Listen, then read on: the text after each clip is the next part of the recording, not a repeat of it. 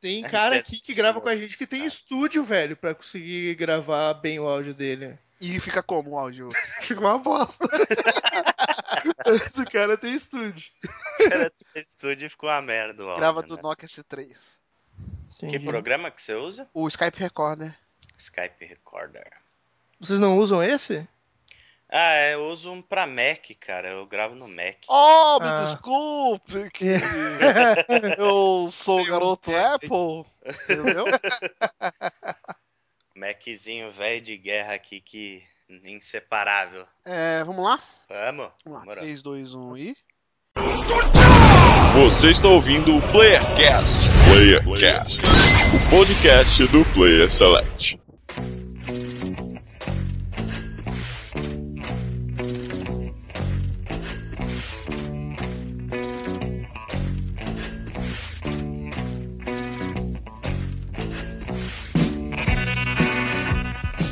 Todos bem-vindos a mais um Playercast de São Paulo que os fala é Daniel Danlost. Nesse ano, o melhor Batman é Assassin's Creed. Caraca, velho. Lembra que ano passado o melhor Assassin's Creed foi Shadow of Mordor? Então é a vingança esse ano. Verdade. É, aqui é o Ale Romero, também de São Paulo. E e, na realidade eu já gravei esse podcast inteiro e eu estou rebobinando aqui, voltando pro começo, pra refazer as minhas ações. Uma Porra, isso seria muito bom, né, cara? Pra refazer as merdas. Tipo, caraca. Toda vez que eu fizesse uma piada e ninguém risse, eu ia rebobinar e não fazer ela. Ou fazer de uma forma diferente, alguma coisa assim. ia- a sua vida ia virar um looping, né, cara? Ia virar um loop infinito, exatamente. E aqui é o Francisco do Rio Grande do Sul. E pra quem tava enjoado aí de The Witcher, esse episódio vai ter Voltou, né, cara? Foi um fora jogar sem falar de The Witch já foi o suficiente. Essa semana volta. Enfim, Mas vai ter pouco, vai ter pouco. é, pouquinho. Enfim, mais um Bora Jogar, né? Vamos falar aí do que andamos jogando, alguns lançamentos, algumas surpresas, né? E, como o Chico falou, The Witch. Estamos aqui com Ale Romero, lá do Ana Play. Tudo bom, Ale? Tudo bem, cara. Muito obrigado aí pelo convite. É um- sempre um prazer participar aí com vocês. Que isso, prazer é nosso. Já faça seu jabá aí, quem não conhece o Ana Play, o que, que vocês fazem por lá. É, a gente é um podcast de games também, né? Um Olha é site- rival, é rival então. É rival, é rival, é concorrente. e a gente fala de jogos aí também quinzenalmente. A gente também tem um canal de vídeos que onde a gente posta coisas de lançamentos, séries bonitinhas, né? A gente tá fazendo uma série de Bloodborne focada no lore, assim, que tá fazendo bastante sucesso. O pessoal tá gostando bastante. Vocês ensinam a jogar? Vocês dão dicas de, de, de armas pro cara noob, por exemplo? Cara, é, essa run que a gente tá fazendo, ela é mais focada na história. Focado então, na história. É, isso não aí, tô- não, tem, não tem que ensinar a jogar nada, não. O cara tem que se Se eu virar se e começar ensinasse um dia, eu poderia até tentar jogar pra ver, mas. Não, É. o Dan Lost é muito humilde, porque ele joga pra caralho, só que ele não quer jogar o jogo, porque ele acha que não consegue, mano. Mas se tu jogar, você ver que é de boa. É, tranquilo, cara. Olha, uma dica é Bloodborne, ele é um jogo mais fácil, mais tranquilo e acessível para do que Dark Souls, sabe? Se você quiser iniciar na série assim, é uma boa porta de entrada. É, confesso que o Bloodborne eu fiquei um pouquinho mais curioso do que o Dark Souls. Dark Souls eu joguei um e o dois e assim, foram duas horas cada, assim. Eu falei, ah, não quero mais não, chega. Nem tanto pela dificuldade, mas o gameplay mesmo não me, não me cativou, assim, não. Não, não tenho Hum. paciência pra ficar com o escudinho lá. Ah, não. É, então, esse é. Você precisa necessariamente ser mais agressivo. Então, Isso. Ale, você O tá jogo te dizendo- estimula a ser mais agressivo. Sim. né? Isso. Então, isso. Ale, você tá me dizendo que ao contrário do que muitos falam, inclusive eu, quando quer falar mal de algo que não conhece, Bloodborne tem história. Tem, ou se tem. Aí, ó. Pô, a gente. Vamos assistir os vídeos lá que vocês vão ver Não, o tanto de aí- história que Então, é, qual que é o canal do YouTube? É youtube.com barra WannaPlayBR. Mas acessem o site nosso lá que a lá gente vai tem. deixar o link no post. Link no post. E vai ter toda a lore lá de Bloodborne. Tem ligação com os Dark Souls? Ou... Não. Não, não, Não, tem nada a ver. Ah, é outra ter, história né? completamente um- diferente. O que o pessoal especulou assim no começo é que ele teria alguma ligação com o Demon Souls. Olha aí. Mas não foi dito nada. As referências pequenas que tinham a Demon Souls no Alpha, eles tiraram na versão final. Hum, Mas, assim, aparentemente não tem nada, né? Mas é, mês que vem tem DLC aí, né, cara? vai saber, Quem né? sabe? Quem sabe? Verdade. E então aí tem podcast, tem vídeo, é bem bacana o site, eu já participei lá, vamos deixar o link no post, ouçam. É, inclusive eu falei lá e vou repetir aqui, uma das minhas maiores tristezas foi não ter gravado um cast de Transistor. É, que ninguém deu a mínima aqui no site, já vou desabafar, ninguém deu a mínima pra essa obra-prima. Ninguém deu a mínima nada. Eu joguei e acho o jogo muito bom. Fodástico, e eles fizeram um cast muito bom, vão lá Sim, ouvir, ficou mesmo, recomendo. Realmente. É, a gente, inclusive, Transistor, a gente fez uma lista de melhores jogos 2014. Uhum. Por votação dos membros do site, Transistor foi o jogo do ano. ano Olha aí, passado. ele foi o meu segundo jogo do ano e eu me arrependo hoje de não ter sido o primeiro. É, cara. Coloquei o Jogão. Dragon Age. Mas enfim, então o Play, vai lá, confira. Site bem bacana. Um abraço lá pra toda a galera também que. Vamos chamar em breve pra participar também. Isso aí, muito obrigado. E Chico, o Ale está participando pela primeira vez aqui.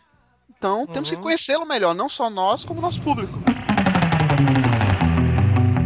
Certo? E a primeira vez que o cara participa aqui, ele tem que responder essa pergunta Uma mega escrota. bateria de perguntas. Uma verdade. bateria e só Opa. pergunta escrota. E já começa com a primeira que é qual é o teu game preferido da vida.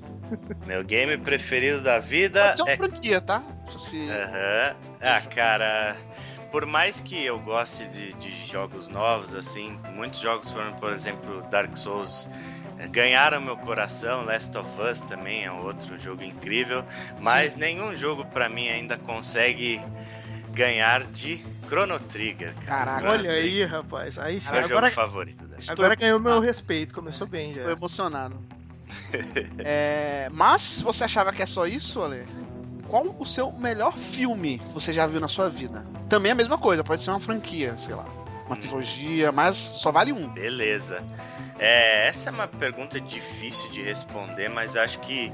E aliás, até eu vou ser meio hipster nisso, porque meu filme favorito ele não é muito popular, mas é um filme chamado Fonte da Vida, Olha, é bom, hein? que é um filme do Darren Aronofsky, que é o diretor Ótimo diretor. Cisne Negro, né? Mais recentemente fez o Noé aí, eu acho um diretor É, espetacular. Noel deu uma derrapada, mas enfim. Ele ia É. fazer o do Wolverine, né? Aí saiu. Sim, sim. eu Acho que ele saiu justamente porque a pressão foi grande, né? Pra ele fazer uma coisa mais massa velho, assim. Sim. E ele não é um cara muito massa velho, né, cara? Até no Noé você consegue perceber isso. O cara botar, tipo, gigante de, De pedra, pedra, no filme é. bíblico, você já vê que o cara, que o cara É. não tá muito preocupado o Fonte da. Vida, ele inclusive é um filme que você tem que ver mais de uma vez pra entender ele legal, cara. Que ele não é Sim, fácil de entender, sim. não. Esse foi um dos filmes que me deixaram pensando durante semanas, assim, porque ele é todo embaralhado, né? Tipo, Uhum. os acontecimentos dele são muito subjetivos, são todos é, mu- muita metáfora, né? O filme usa muita metáfora pra para representar o que ele quer falar. E tipo, é um filme muito cerebral assim. Se vocês gostam de uma coisa mais cult assim, cara, é, é um filme muito muito marcante. Bacana. E a perguntinha surpresa, Ale, é, vamos agora tentar queimar o seu filme, né? Porque Opa. fazer com que as pessoas não gostem de você Sempre E- bom, né? é sempre bom, sempre bom. A, a tragédia do próximo é sempre bom pra gente. com certeza. E a gente quer saber qual foi a sua maior decepção dos games. Aquele jogo que você, caraca, eu vou comprar pré-order, não sei o que, quando jogou, De todos os tempos? todos os tempos. Isso. Que você guarda com carinho no seu coração. Ah, cara, eu acho que nenhum, nenhum vai conseguir passar isso por muito tempo. Que é quando eu comprei meu PlayStation 3, né? Eu era assim um fanático pela franquia The King of Fighters. Ixi. Tipo, eu, eu Caraca. gostava muito, muito, muito da franquia. Eu acompanhei desde o 94 até o The King of Fighters 11 no fliperama. Assim, Sim. eu ia no fliperama só pra jogar isso. Eu cheguei até aí, tipo, nos fliperamas onde a galera era de nível competitivo, assim, sabe? Uhum. O pessoal fazia contra contra a galera de, de outros estados. Era uma parada muito legal. Aí eu comprei o PlayStation 3 e eu fui seco no The King of Fighters 12, né? Que era lançamento, assim. Eu falei, porra, cara, tenho um videogame novo, vou pegar meu primeiro The King of Fighters. E quando eu joguei aquilo, meu amigo, que jogo horroroso, mas horroroso, cara. Putz. Tipo, ele foi o primeiro dos The King of Fighters que usou essa técnica de desenho, sabe? De pintura Uhum. à mão, assim. Só que, tipo, eu não sei o que, que os caras fizeram, que eles, tipo. Eles deram um zoom nos personagens, assim, e os sprites ficavam tudo estourado, cara. O jogo, além de tudo, é, ele é feio. Tipo, a jogabilidade é muito É simples. É, Eles- eu achava ruim a jogabilidade. horrível. Tipo, eles deixaram um especial só pro personagem. O jogo não tem final, não tem chefão. É uma parada tão feita nas coxas, assim, que, tipo. Depois desse jogo, a minha decepção ela foi tão grande com The King of Fighters que de uma das franquias favoritas minhas, ela, tipo, morreu pra mim. o The King of Fighters 13 eu nem passei perto depois que eu joguei esse jogo. E é um bom jogo, né, cara? Tipo, um acho bom que jogo. esse jogo queimou tanta franquia que muita gente não jogou. Eu também não joguei o King of Fighters 13 porque eu ficava cético, tá ligado? Uhum. A franquia falava, ah, não, não rola aí. E pelo jeito, acho que a gente fez até certo, porque o- esse próximo que vai sair agora também tem um cheiro de merda gigante, cara. Nossa senhora, aquele trailer, cara. É, saiu uma imagem, eu não lembro, acho que, acho que foi no New Gaf, algum lugar assim, dos caras comparando ah, os gráficos desse trailer aí com o Dead or Alive do Dreamcast. E o Dead or Alive do Dreamcast é mais bonito! Porra, cara, como assim, velho? É bizarro, Possível, cara. Não Bizarro. é possível. É, É re- revoltante. Eu me- sempre me exalto quando eu falo do que, que aconteceu com a franquia de King é uma tristeza, realmente, cara. Era uma das minhas favoritas também, e hoje, tipo, cagueando, tá ligado? Pra King of Fighters. É, Uma pena. uma pena. Uma pena. Após o desabafo de Ale, vamos falar de joguinhos. Joguinhos que estamos jogando. Joguinhos, eu acho pelo, pela lista aqui, a maioria são bons jogos. Pra ver se o, o ambiente melhora, né? Depois desse desabafo. E um minuto de silêncio para The King of Fighters aí. Certo.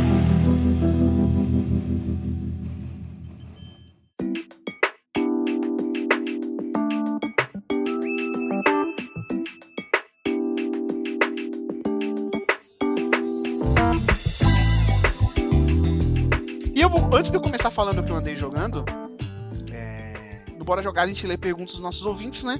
Embora o, o SKFM agora esteja com a frescura lá de ter que logar e a galera acha que fica meio cética de mandar perguntas, porque agora você tem que se identificar, né? E aí É, fica, agora fica mais difícil. agora Mas- perguntas constrangedoras ficam Ai. mais difíceis de É, serem. É agora, verdade. agora tem que começar a mandar pergunta séria e ninguém quer mandar pergunta É, séria pergunta aí. séria, ninguém Ninguém tá manda nada. Mas temos algumas aqui que foram enviadas no nosso e-mail, contato.playselect.com.br. Né? E tem uma aqui que eu já pensei é, nesse tema, inclusive com alguns amigos meus conversando e tudo. Vamos jogar aqui na mesa aqui, um anônimo, pra variar, perguntou: que empresa poderia entrar no mundo dos games e por quê? Uma empresa nova. Tipo, decide, ó, no nosso novo console, pá, vamos entrar igual o PlayStation 1 com a Sony lá na época. Que empresa É. vocês achariam que poderiam entrar, que vocês gostariam que entrasse e por quê? Ah, eu Nossa. acho que. Eu acho que essa é fácil, cara. Apple, né, velho? Ah, mas não sei se a Apple ia. Será que a Apple. lançar jogos exclusivos da Apple e tal. É. Ela tá Apple- tentando fazer isso já com a Apple TV, né? Que tem uns joguinhos mais bobos, mas já tem uma. Já é uma plataforma de jogos também, né? Sim, ela chegou a lançar um console na década de 80 lá, que acho que, já- que era em parceria, se eu não me engano, com a Bandai. Chamava acho que Pimpin, eu não, não lembro, mas depois Sim, deu uma bugada, assim. Mas é assim como a Microsoft, né, cara? A Apple ela é uma empresa muito cacife, é uma das marcas mais valiosas do mundo, assim. E eu acho que tem tudo a ver, sabe? Tudo a ver a Apple fazer um console aí. Eles revolucionaram tanta coisa, né? Poderiam revolucionar os videogames também. É, não é. um- é, Aí, puta, se o Play 4 chegou aqui no Brasil a 4 mil reais, imagina o console da, da Apple, tá ligado? Vai chegar aqui a 25 mil, mano. Porra, é né? eu, sempre, eu sempre pensei na Google também, fazendo Também, também. um, um console.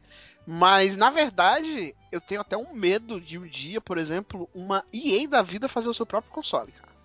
Será? Não, não, assim, eu acho que não vai rolar, mas se um dia ela fizesse, ia ser um boom gigante no mundo dos games, cara. Porque É. talvez seja a empresa que tem o maior catálogo de jogos e mais diversificados, assim.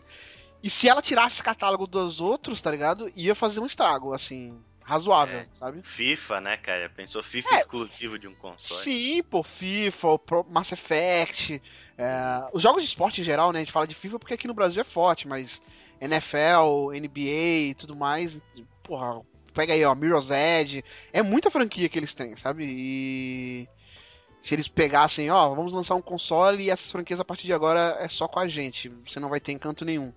Ia fazer um barulho, sabe? Ia dar um desconforto pra muitas empresas. É, e a gente, gente vive reclamando da EA, né, cara? Cuidado com o que você deseja. Cuidado, é, ela pode ser pior do que você pensa, né? é, Na verdade. Cara, mas. De fora mesmo eu tinha pensado na Google, assim, mas. Ou Facebook, né, cara? Imagina, Nossa. console pro Facebook. Face... Ó, Facebook já tem o Oculus Rift, né, Sim, cara? aí, ó. Já é meio caminho andado. Eu, por muito tempo, eu sempre quis que a Valve fizesse um console com integração Steam e tal. E agora, eu acho que tá no mesmo caso do cuidado com o que deseja. Porque ela tá pra lançar lá. O e Steam eu- Machines, né? Isso, é. E eu não sei como é que vai ser essa parada direito. Eu acho que nem entendeu? ela sabe como é que vai ser, cara. Tá muito... Tá muito É, obscuro ainda. É, pelo que eu andei lendo, é muita, assim, muito barulho, mas eu ainda não vi o propósito real do negócio, sabe? Tipo, porque vai acabar sendo um PC, mas Não é PC, mas também não vai ser um não console. ser- é, é, é um híbrido, mas vai ser caro pra caramba. Não entendi ainda qual que é a lógica de eu precisar ter um aparelho daquele, sabe? É, e ele fez muito barulho e sumiu, né, Sumiu, cara? pararam de falar, é verdade. Quantos meses não se fala de Steam Machines mais? E não Chegou só a- isso, ô Ale, há quantos anos a gente não ouve mais falar da Valve? A Valve Pois meio que se é. escondeu, cara. Ela não lança mais jogos, teve esse barulho do Steam Machines lá, do controle do sistema operacional dela e parou também. Ah, o O controle saiu, eu acho. acho o controle que, já tá à venda? Acho que, Acho que tá. não. Mas vai Acho jogar que é onde com outra- aquele é. controle? Mas eu já vi, eu já vi Não, gente já postando dele, foto com ele. Eu acho que é teste, Ah, mas eu acho é, que eu é já vi testes, pra- é. pra É, teste. tal- talvez seja teste, mas se não saiu, tá bem perto de sair já. Sim, tá bem perto, mas pra Valve lançar um controle é muito pouco, né, cara? Assim. Hum. Todo mundo maluco aí pro Half-Life 3, Portal 3 e tudo. A gente escuta vários boatos de jogos novos dela, mas enquanto ela tá ganhando dinheiro com o Dotinha dela lá, o próprio É. Team Fortress e tudo mais, parece que ela tá confortável com isso e. E, Com o Parou, Steam, né? e o Steam também, sim. Grana, sim. né, cara? Então, mas o Steam seria um estímulo pra isso, né? O nome já fala Steam estímulo, olha aí a dica. É. é, o Chico falou, se ela fizesse um console com o Steam integrado, cara, tinha grandes chances de fazer um estrago também, tá ligado? A biblioteca seria enorme, né? Sim, sim, sim. Mas, cara, não sei, é. Sinceramente, olhando friamente, eu acho que não vai entrar ninguém, não. O mercado já tá tão estabelecido que. É, qualquer outra empresa que pensar em entrar vai falar, ah, não, não rola. Tá ligado? É. É, entrar pra competir com o que já tem hoje realmente é muito difícil parar A Microsoft pensar. sofre Pode isso ser- até hoje, cara. A Microsoft sofre isso até É, hoje. Pode ser Ah. pensar em lançar algum portátil ou algum formato diferente, assim, mas também acho muito difícil, né? O público gamer, ele é um, ele é um cliente, né, assim, muito diferente do normal. Ele, ele não avalia tanto pelo que é melhor ou pior. É claro que ninguém é besta, né? Então a pessoa compra o que ela gosta mais. Mas ela é muito fiel, tá ligado? De todos os de coisa eletrônica, talvez seja o público mais fiel, nível Apple, quem gosta da Apple, o celular da Apple, por exemplo, iPhone, sabe? Porque, por exemplo, o cara que jogou o Play 1, mesmo se a Sony lançar um console meia boca, ele vai continuar com a marca PlayStation, sabe? A marca Xbox sofre isso até hoje. Sim, sim. É, não é regra, mas o cara tende a comprar o mesmo produto que o cara já tinha antes, né? Então isso. Sim, sim. Nintendo também, pô. Quantas pessoas aí, mesmo a Nintendo mudando o seu estilo e tudo, e o cara continua comprando um console da Nintendo porque é o que ele viveu, né? Então. Eu diria mais, eu diria que a Nintendo só tá até hoje aí por causa disso, por causa que todo mundo coloca fé ainda que ela vai voltar a ser a empresa que era, ou pelo menos chegue perto, entendeu? O presidente Collor faz mudanças profundas na economia. O Cruzeiro volta a ser a moeda nacional.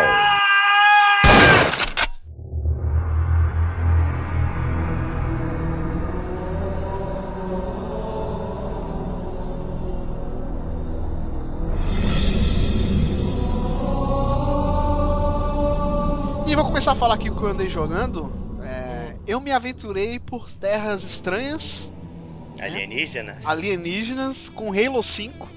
Antes de falar de Halo 5, preciso me situar aqui porque eu sempre caguei pra Halo. embora tenha um console da Microsoft, mas nunca gostei de Halo, sempre fui mais Gears. Falava mal de Halo realmente sem ter jogado. Entendeu? Joguei o 4 por umas 3 horinhas assim, só pra ver qual é que é, e falei, ah não, mexe. Só pra falar mal, ah não. É, só pra ter. É, com certeza. E mas o Halo 5 eu falei, ah, vou jogar porque, porra, se tem um Halo pra ver qual é que é mesmo é esse, e eu vi alguns gameplays, achei legal, interessante, falei, vou jogar.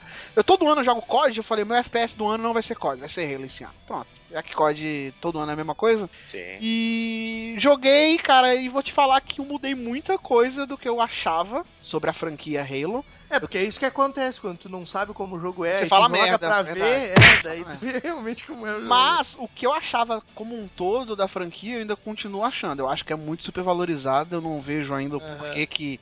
Nossa, vende pra caramba e não sei, o americano ama essa porra, não sei o que, que ele tem com o Halo que, pô, eu tava, eu procurei ler, né, um pouco pra, pra saber, pra me situar da história e da franquia mesmo e tudo. Cara, o, o Halo 1, ou foi o 2, não lembro agora, ele vendeu, acho que foi o 1, ele vendeu quase 20 milhões de cópias, cara. Ele vendeu Caralho. quase a mesma coisa que o Xbox 1 vendeu, cara. Tipo, É. todo mundo que tinha um Xbox Mas vinha junto com. com não, com não vinha junto, seu. não, cara. Não, não existe mais isso de vir junto. com- cara, é, é bizarro. E assim, Estados Unidos, né? Porque o, o Uhum. Xbox One, quase ninguém fora dos Estados Unidos tinha, tá ligado? Então, o americano ama essa porra. Mas falando o, o, o que eu achei assim, eu terminei ele, o modo história. Eu não joguei o multiplayer ainda, que é o que todo mundo pira, né? Fala que é muito legal e tudo. O próximo Bora Jogar deve falar do multiplayer. Eu tentei focar na história, eu li um pouco, porque o começo do jogo eu fiquei boiando. Eu falei, caraca, como assim? Ele não tem. Não começo de uma história, você percebe que ele já começou mesmo do meio de algo, tá ligado? Uhum. E ele não te. se- ele não se preocupa, isso eu acho um defeito. Como eu falei do Witcher 3 um pouco e depois eu mudei minha opinião. No Halo, ele não se preocupa se, tipo, ah, você começou agora, se vira, mano. Vai buscar, compra o Master Chief Collection.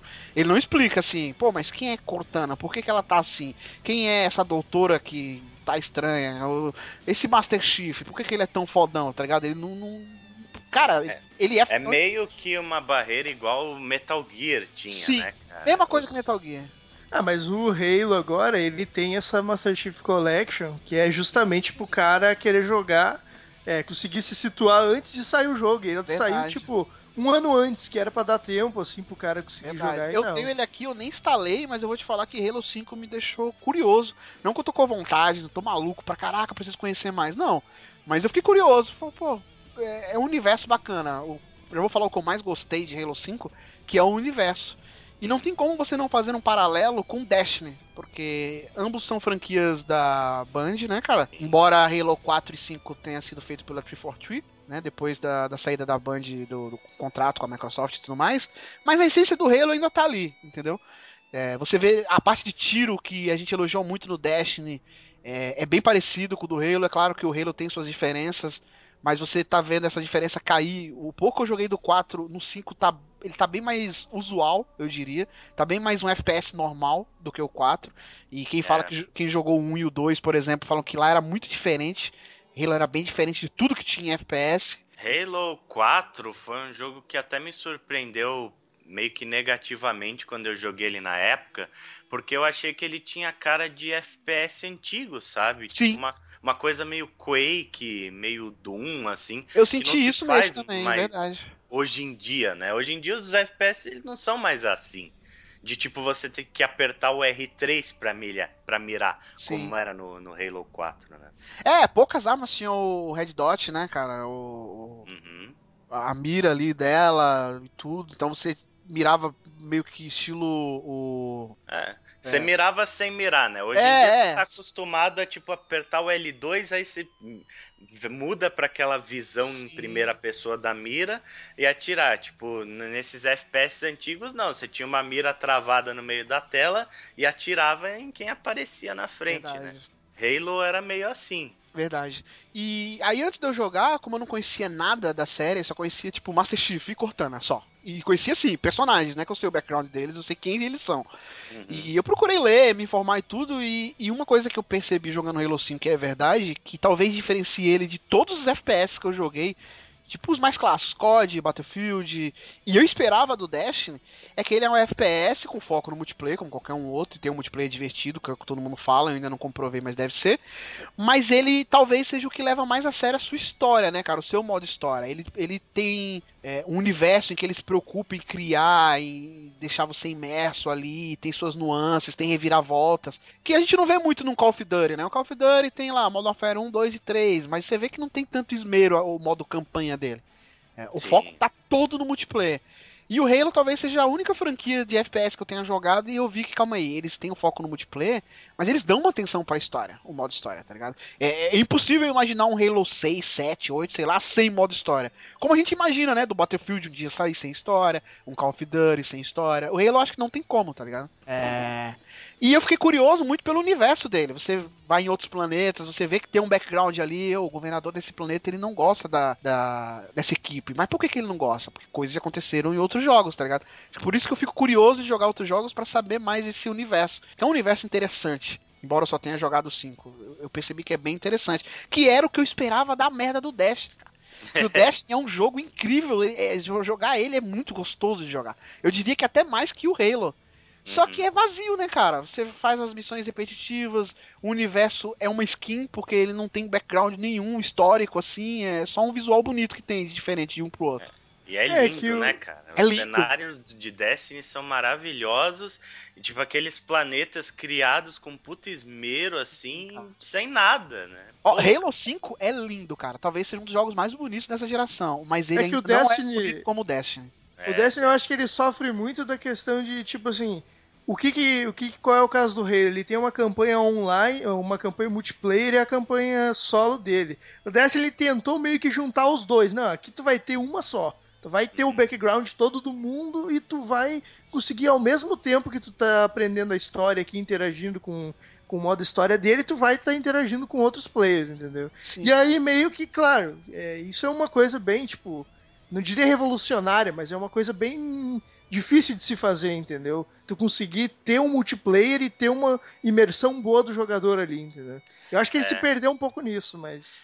No Halo 5, a campanha single player, entre aspas, você pode fazer com multiplayer online, né? Sim. Tem, tem as Co-op, equipes quatro, quatro, quatro jogadores, jogadores. mas no caso do Destiny, no, no Halo tem isso, limite de quatro jogadores numa história fechadinha. No caso do Destiny, ele é um MMO, né? Então, Isso, é. tipo, você joga com centenas de pessoas de milhares de, de outros planetas, assim. Então eu acho que isso é o que diferencia, né? Que torna Destiny mais difícil de ser de ser uma grande história, porque MMO é aquela coisa, né, cara? Como é que você vai fazer milhares de pessoas no mundo todo serem o cara especial? Né? Tipo, ah, você é o, é o grande fodão do universo que, que Então, precisa mas eu, salvar eu a dis- galáxia. olha, eu vou discordar de você um pouco, porque eu acho que dava pra fazer. Principalmente, eu fico puto da vida, agora é minha vez de desabafar, porque a premissa do Destiny é muito boa. E jogando o Halo 5, eu falo, cara, é. Por que, que a Band não fez isso no Destiny, tá ligado? Porque o Halo 5, ele nada mais é. É claro que a 343, ela, eu vou falar das diferenças, mas ela coloca um pouco da, da essência dela ali na franquia. Ela dá uma, uma mudada pequena, mas dá. Mas Halo é Halo, cara. É o que a Band criou, tá ali. E, e nisso ela faz muito bem, que é criar uma história com FPS, com cutscenes, diálogos importantes.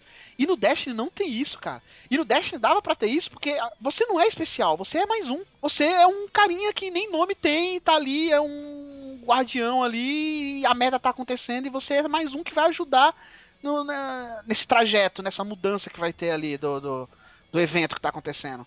Então, Uhum. dava pra ser feita uma campanha, não precisa ser longa, mais fechada, com essa parte MMO, mas uma campanha ali fechada que você podia jogar até 3, 4, como eles fazem na- nas raids que tem, né?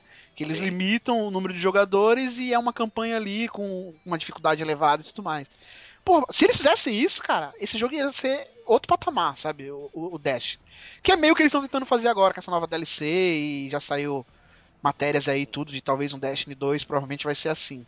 É, saiu, vazou, né, uma matéria, acho que do Kotaku lá. Sim, com Pes- desenvolvimento do jogo, né? Falando. Exatamente. Falando tudo que aconteceu, é muito interessante você analisar que é, foi basicamente mercado, né, cara? Questões de mercado.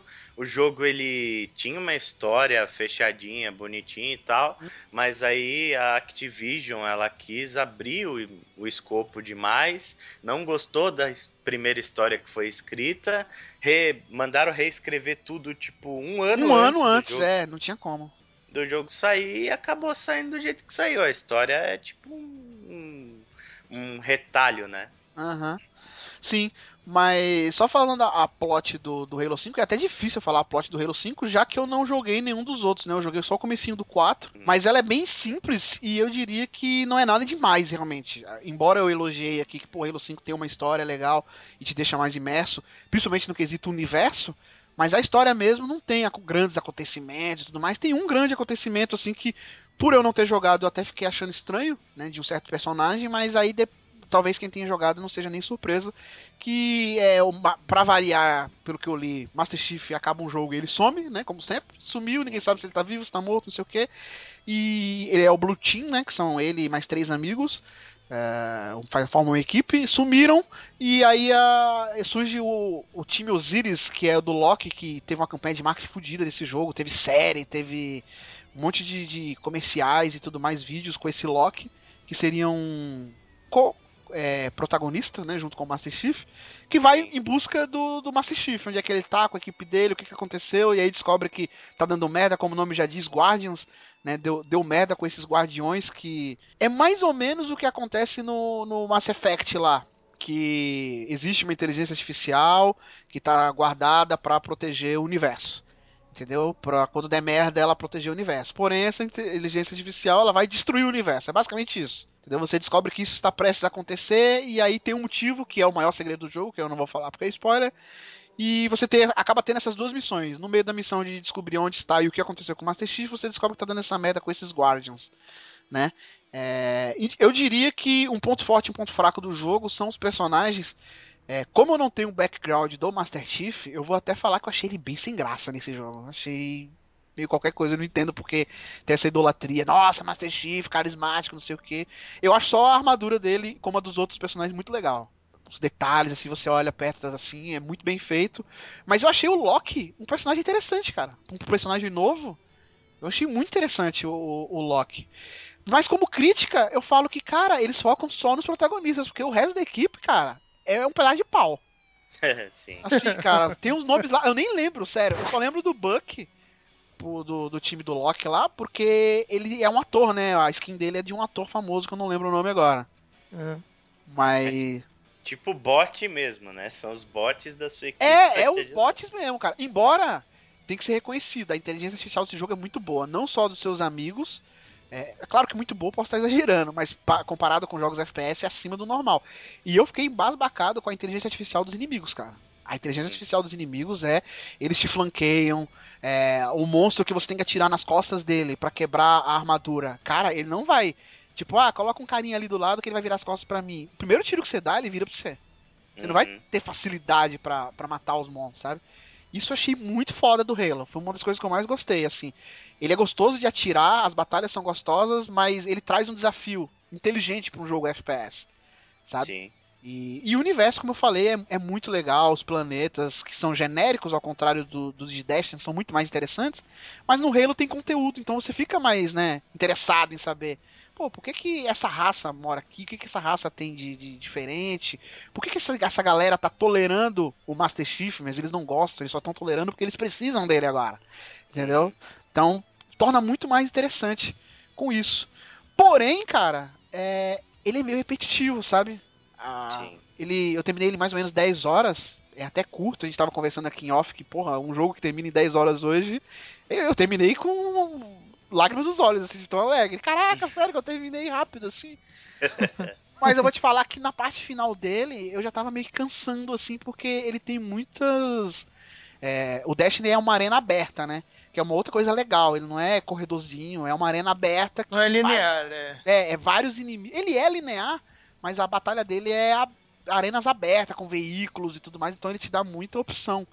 Isso torna na- bem dinâmica as batalhas. Porém, no final, não há dinamismo que sobreviva, né? A uma horda, aí um pouquinho de história. Daqui a pouco outra horda e com inimigos repetitivos. Se repete muitos inimigos e tudo Isso mais. foi o que eu achei também. Eu também não sou especialista da franquia. Aham. Só joguei o 4 e eu achei o 4 um saco justamente por causa disso, cara. Você andava, aí tinha uma areninha, combate. Aí você via um pouquinho de história, andava mais um pouco, outra areninha, mais. e a areninha você tá sendo bonzinho, porque é muito inimigo. Você fica uma meia hora, assim, no Uhum. combate. É isso mesmo. Sabe? É, eu acho que essa é meio que a estrutura padrão, assim, de tipo jogo de tiro. É, que nem a gente até tinha falado, o, o Gears of War ele faz isso também. Ele te dá uma cutscene, aí te coloca na batalha de novo, mas é. Não, não fica aquela mesmice, entendeu? Tipo, eu não, eu É. não sinto, pelo menos, que eu tô sempre fazendo a mesma coisa, sabe? Sim. Tipo, que ele vai variando, coloca inimigos diferentes e tal.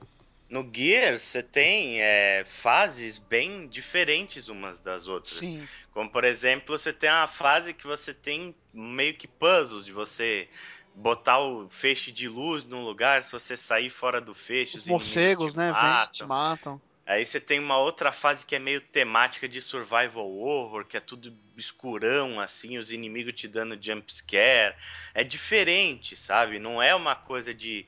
Por mais que os cenários sejam diferentes, você sempre tá fazendo a mesma coisa. No caso do Halo, não. No Halo você só atira, cara. Você E é da mesma anda. maneira, como ele repete os inimigos, Uhum. a, a mudança é só do mapa, porque você tá num outro planeta. Mas a forma como você mata os inimigos são as mesmas. A quantidade, às vezes, que vem também é bem parecida. Então, quando você vê ah, uma bola preta surgindo e aí surgem inimigos, você Uhum. fala, puta, lá vem mais meia hora de batalha aqui, tá ligado? E isso aumenta no final.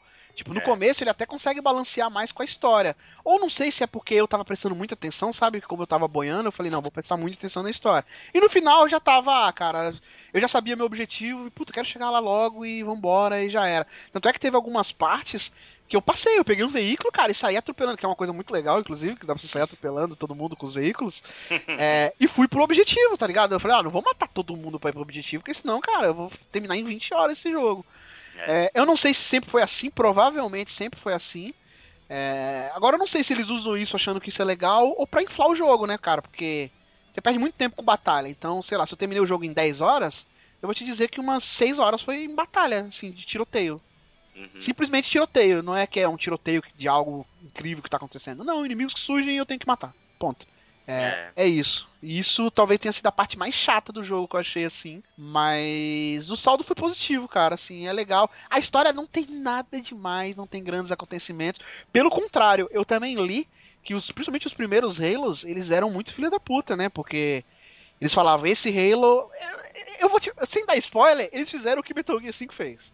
Esse jogo é isso, isso e isso. E aí você chega no final e não é isso, isso, isso, não. Calma aí, cara. Vocês falaram que era e não é. Mas compre o próximo, que no próximo você vai ver isso. Eu não acredito no que eu ouvi. Não acredito no que eu ouvi, não pode ser verdade isso que eu escutei agora. Entendeu? É, Halo 2 mesmo eu li, e se eu tivesse jogado na época, foi, porra, é a batalha tal. E quando você chega na batalha, o jogo acaba, tá ligado? A batalha tá no 3. E, e nesse aqui é a mesma coisa. Ele constrói, ele é muito um jogo. Ele é muito um Senhor dos Anéis das duas torres, sabe? Sei. Ele é Uhum. legal, ele constrói algo, mas quando chega no ápice, ele dá uma murchada, ele não resolve o ápice e fala, ó, próximo jogo o bicho vai pegar. E aí você tem que É, esperar um Halo 7. Halo 6, no caso, né? É, e é já falaram que esse jogo ele é o primeiro capítulo de uma nova trilogia, né? O, eu acho que o Halo, a primeira, primeira história dele. Até assim, o 3, pelo- né? Isso, ele se encerra no 3, aí o 4 ele é meio que um intermediário das coisas, e nesse eles iniciam Não, um já- novo arco. Já fiquei mais puto porque eu tinha lido que ia ser a nova trilogia contando o 4, 5 e o 6. Ah, é? Porque nesse aqui, ele. Ele me lembrou muito assim como terminou o Mass Effect 2. Uhum. Ó, o próximo é o- a treta, sabe? É o que vai acontecer tudo mais. Inclusive, teve uma- um grande acontecimento, talvez o único do jogo que eu não entendi. Tipo, caraca, como assim? De- deve ter sido uma reviravolta foda, mas eu não posso dizer que foi porque eu não joguei os outros, entendeu?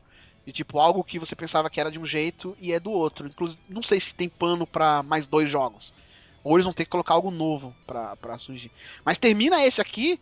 É, não vou deixar falar que ele termina com um gancho fodástico, porque não é, porque ele dá uma murchada. Ele faz o gancho, e aí depois dá uma explicada, você vê um pessoal se juntando e falando, tá, e agora, não sei o que, vamos ver, vamos, vamos, vamos lá. Aí acaba, tá ligado? Tipo, vamos lá e acaba. É, então não sei se. Mas Halo, cara, não vai acabar no 6, né? Vende pra caramba.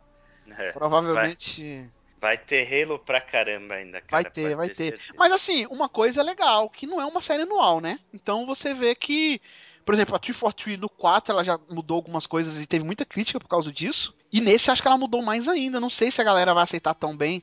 Porque o Halo tá cada vez se tornando mais um FPS normal, assim, ele tá perdendo um pouco do, do que ele era, né? O que ele fez revolucionar. Por exemplo, agora todas as armas têm o Iron Sight lá, né? Tem a mira, todas as armas tem. Sim. E era algo que não tinha no Halo. Ah, agora você tem a questão de correr ilimitado, que se eu não me engano tinha um Halo antigo que não tinha. É, era até um poder que você pegava de correr ilimitado. Inclusive o design das armas, eu acho que. Eu não joguei Borderlands, que falam muito bem de Borderlands disso. Mas o design das armas de Halo é muito foda. Eu o tempo todo queria mudar de arma pra ver, tá ligado? Tipo, caraca, o que, que essa arma faz? Como é que é o tiro dessa?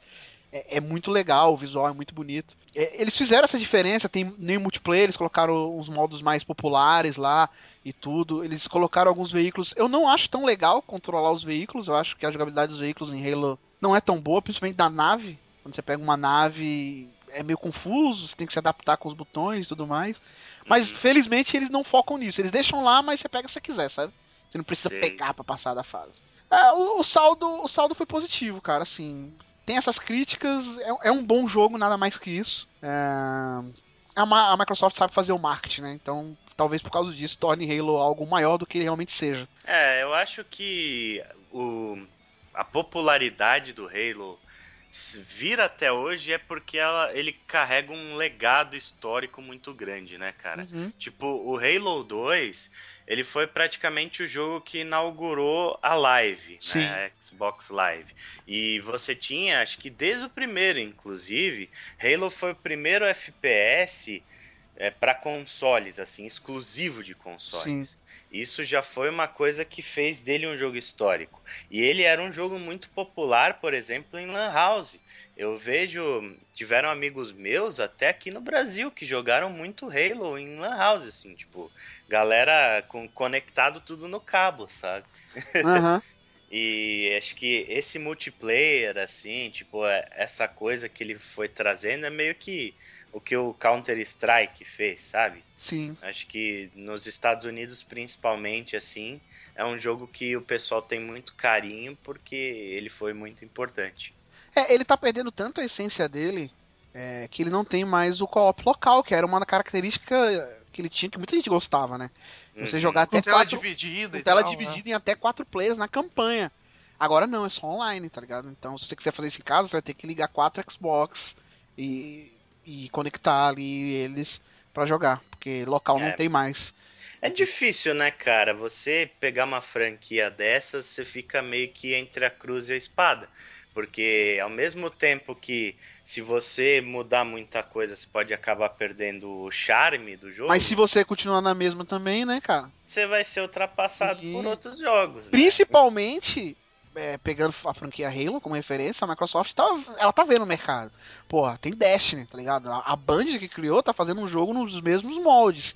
É, É, então, calma aí, vamos continuar com o Halo do jeito que é há 15 anos atrás? Não, cara, a gente tem que mudar alguma coisa, renovar, abrir mão de outras coisas. Tudo bem, o co-op local é legal, mas quantas pessoas jogam co-op local e quantas jogam online, tá ligado? com Então eu não certeza. condeno ela por essa mudança, embora eu reconheça que quem joga lá desde o Halo 1 deve ficar puto, né? Porque, sei lá, o cara junta com o irmão, com o primo, não sei o que, e tem como característica jogar quando sai o Halo, terminar ele em co-op, e agora não vai conseguir mais, a não ser que cada um tenha o seu console. Então, é, é complicado, né? A gente falar, é muito fácil, na verdade, a gente falar, mas olhando o mercado e colocando dinheiro no negócio ali, é, é tenso você decidir como é que vai ser, como é que não vai ser. Mas eu acho que, é, assim, mudei muito minha opinião e provavelmente quando tiver uns novos Halos, assim, eu vou, vou dar uma olhada. Não que, ah, obrigatoriamente eu vou comprar, virei fã, não. Mas é, é um jogo muito competente, sabe? É, é visível que é uma super produção. Na, no- na primeira missão do jogo, tu já vê, calma aí, não é um jogo de FPS qualquer. É, é um jogo que, porra, realmente é muito dinheiro ali. A Microsoft tem muito esmero, muito cuidado com isso. É um gráfico fodido, uma iluminação legal, uma jogabilidade muito boa. É, só que é um estilo de jogo que vai agradar a muitos e a outros não. Assim como o Destiny, eu diria, né? Muita gente caga Sim. pra Destiny, fica como você falou, a parte MMO dele acaba estragando pra uns e, e sendo diferencial pra outros, né? Então, E você vê a- o, o que Destiny se tornou, né, cara? É, é inacreditável o tanto de sucesso que esse jogo faz. sim. No, então, num gênero saturado, né, cara? Porque FPS, Uhum. cara, FPS é COD, Battlefield e Halo e já era, velho. Não, não, não tem espaço pra mais ninguém. E, E é Destiny uma chegou e. formulinha- e é tipo uma É. formulinha besta, simples É, tudo, e, e direta. assim. Tudo bem que ele mudou, porque o foco antes do, do multiplayer era, tipo, um contra o outro, entendeu? Era, tipo assim, tu jogar versus alguém. E nesse é, co-op. é o co-op, né? Isso foi meio que o diferencial, assim, dele. É, e dizer. detalhe, né? É, Destiny tá longe de ser um sucesso de crítica. Assim, ele tá sendo esse sucesso com muita gente, incluindo eu, falando mal. Uhum. Tá? Imagine se ele fosse o que ele era pra ter sido. É, Porra, é que, pra quem já jogou MMO, sabe muito que tem a questão de, de, tipo, tu fazer amigos ali. Então tu começa a jogar, tu conhece outro cara que também quer jogar, aí tu acaba trocando a ideia e vocês. aquilo acaba sendo interação, entendeu? Tipo, tu conhece amigos ali e tu começa a ter, tipo, interação com algum pessoal. Então tu não quer largar aquilo, sabe? Acho que tem É. um pouco disso também. E ele não tem pra PC, né? Também ele tá indo no sentido que o Halo foi, né? Um jogo FPS Sim. com elementos de MMO, ou seja, tinha tudo pra dar certo no PC, não tem versão Ah. pra PC. É, Então- e ele, cara, o pessoal fala que MMO saturou, que é uma fórmula já batida, já antiquada, mas Destiny usa exatamente a fórmula mais clássica possível de MMO, cara. Sim. E é isso Então- que prende a galera. Uhum, exatamente. É o que faz, por exemplo, o pessoal tá jogando World of Warcraft desde 2007 até hoje. É o que Destiny tá fazendo. Sim, eu joguei a campanha do Destiny e aí fiquei muito desgostoso com o jogo. Joguei um pouquinho os outros modos, mas não curti. Até tava com problema no, no multiplayer na época de lançamento e tudo. Mas tem gente que joga até hoje, tipo um ano Tem, depois, pô. e fala amigo- mim, cara, o melhor do jogo você perdeu. Você tá perdendo, na verdade, porque não é a campanha. Você tinha que estar fazendo as rides com seus amigos, você tinha que estar jogando multiplayer, você tinha que estar fazendo as, as missões co-ops que, que se multiplicam lá no- nos mapas dos planetas. E que é a parte MMO do jogo, né? É, e, cara, o tanto de gente da minha lista de amigo da PSN que só joga Destiny, você entra, o cara só tá jogando isso o tempo inteiro. Tá cheio. É verdade. Eu, eu fico curioso, assim, pra fechar essa parte do Halo 5. É, eu achei um bom jogo, vale a pena. Se você gosta do gênero é, FPS, quer conhecer algo, algo novo, entre aspas, né? Porque não é tão novo assim. Mas tá cansado do- dos mesmos jogos, né? Battlefield, COD, não sei o que. Eu acho que vale a pena você pegar o, o, o Halo. Eu pretendo jogar o multiplayer dele pra ver se, se é isso que a galera fala e tudo mais. É, ele tem umas mudanças assim. é, nos outros Halo, eu não lembro se no 4 era assim. Acho que no 4 já era assim que tinha o, o seu, o seu escudo regenerava, mas a energia não, né? Você tinha que coletar a energia. É isso aí. Nesse tudo regenera. É, Ah, tá. Ele é quase tudo uma coisa só, é quase duas barras de energia, porque não tem muita diferença do escudo pra energia, porque tudo regenera. Então ele tá se tornando mais usual, sabe? Mais normal pra, pra galera nova. Talvez ele esteja querendo abraçar uma galera que não.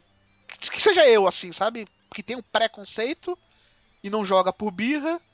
E se você for jogar, você não vai estranhar tanto, porque não é nada tão diferente do que tem aí hoje. Mas eu fico muito curioso de ver, sei lá, se Destiny der certo numa, futura expansão, no Destiny 2, se vai acontecer ao contrário, né, cara? Será que o Halo vai começar a englobar coisas que tem no Destiny? Um pouco mais de MMO?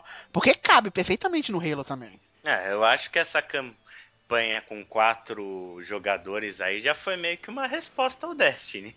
É, então, mas Halo sempre teve, não teve? Eu não lembro se 4, mas Halo sempre teve co-op na campanha, não teve? Mas acho que era só local, né? Não era. Online, não tinha? No 4 não tinha online? Não lembro, acho que tinha, hein? Eu Acho acho. Não, não tinha? Não lembro que agora. não. Pô, Mas eu não pode sou ser, especialista pode em Halo pra falar, mas. É.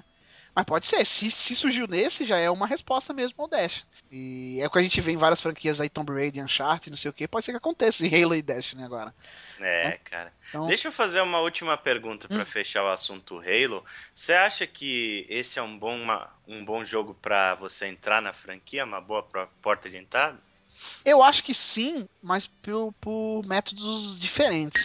Eu não entendi o que ele falou. Vou explicar. Ele é um bom Halo pra você começar, que foi o meu caso, porque você não vai estranhar muito o controle, gameplay, as regras impostas pelo jogo, do- no gameplay. Porém, na história você vai boiar. Você vai boiar legal. E aí eu acho melhor você pegar o Master Chief Collection. Entendeu? Que tem praticamente todos, só não tem o Reach. E no caso, quem tem o Xbox One, pode ficar até tranquilo, porque já vai estrear agora o, a retrocompatibilidade e o Halo Reach já foi dado na live. Então se você baixou no 360, você vai ter todos os Halos no Xbox One, tá ligado? Que ele é o único que não tá. Então, no quesito história, você vai entender a história desse jogo, mas você vai ficar meio boiando. Talvez você não vai ter o impacto que eles queriam que você tivesse. De isso é muito grandioso. Você vai falar, ah, não, isso aqui para mim não é tão grandioso. É um inimigo, ponto. Mas, para entender o jogo como gameplay, eu acho que esse é o melhor, cara. Até porque o Halo 1 é de no... 90 e pouco, né? É, bem antigo. É bem antigo o Halo 1. Então, acredito eu que mesmo na versão HD a parte de gameplay dele é meio datada, assim. Você vai ter que ter uma adaptação, né? Então, é, é isso. Foi o meu primeiro Halo e não me arrependo, não. É um, é um Halo decente, assim, competente, eu diria. Competente seria a palavra certa, cara. É um jogo competente, Halo, sabe?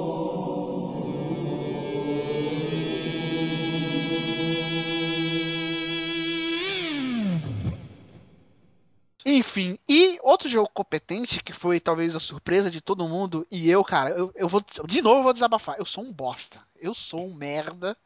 Porque eu falo todo ano. Chega dessa desgraça. Eu sou aquele drogado que fala, cara, parei. Amanhã eu paro. Amanhã, amanhã, eu, é, eu E aí o cara já tá cheirando de novo. Entendeu? Porque esse ano eu prometi para mim mesmo. Assassin's Creed COD, não.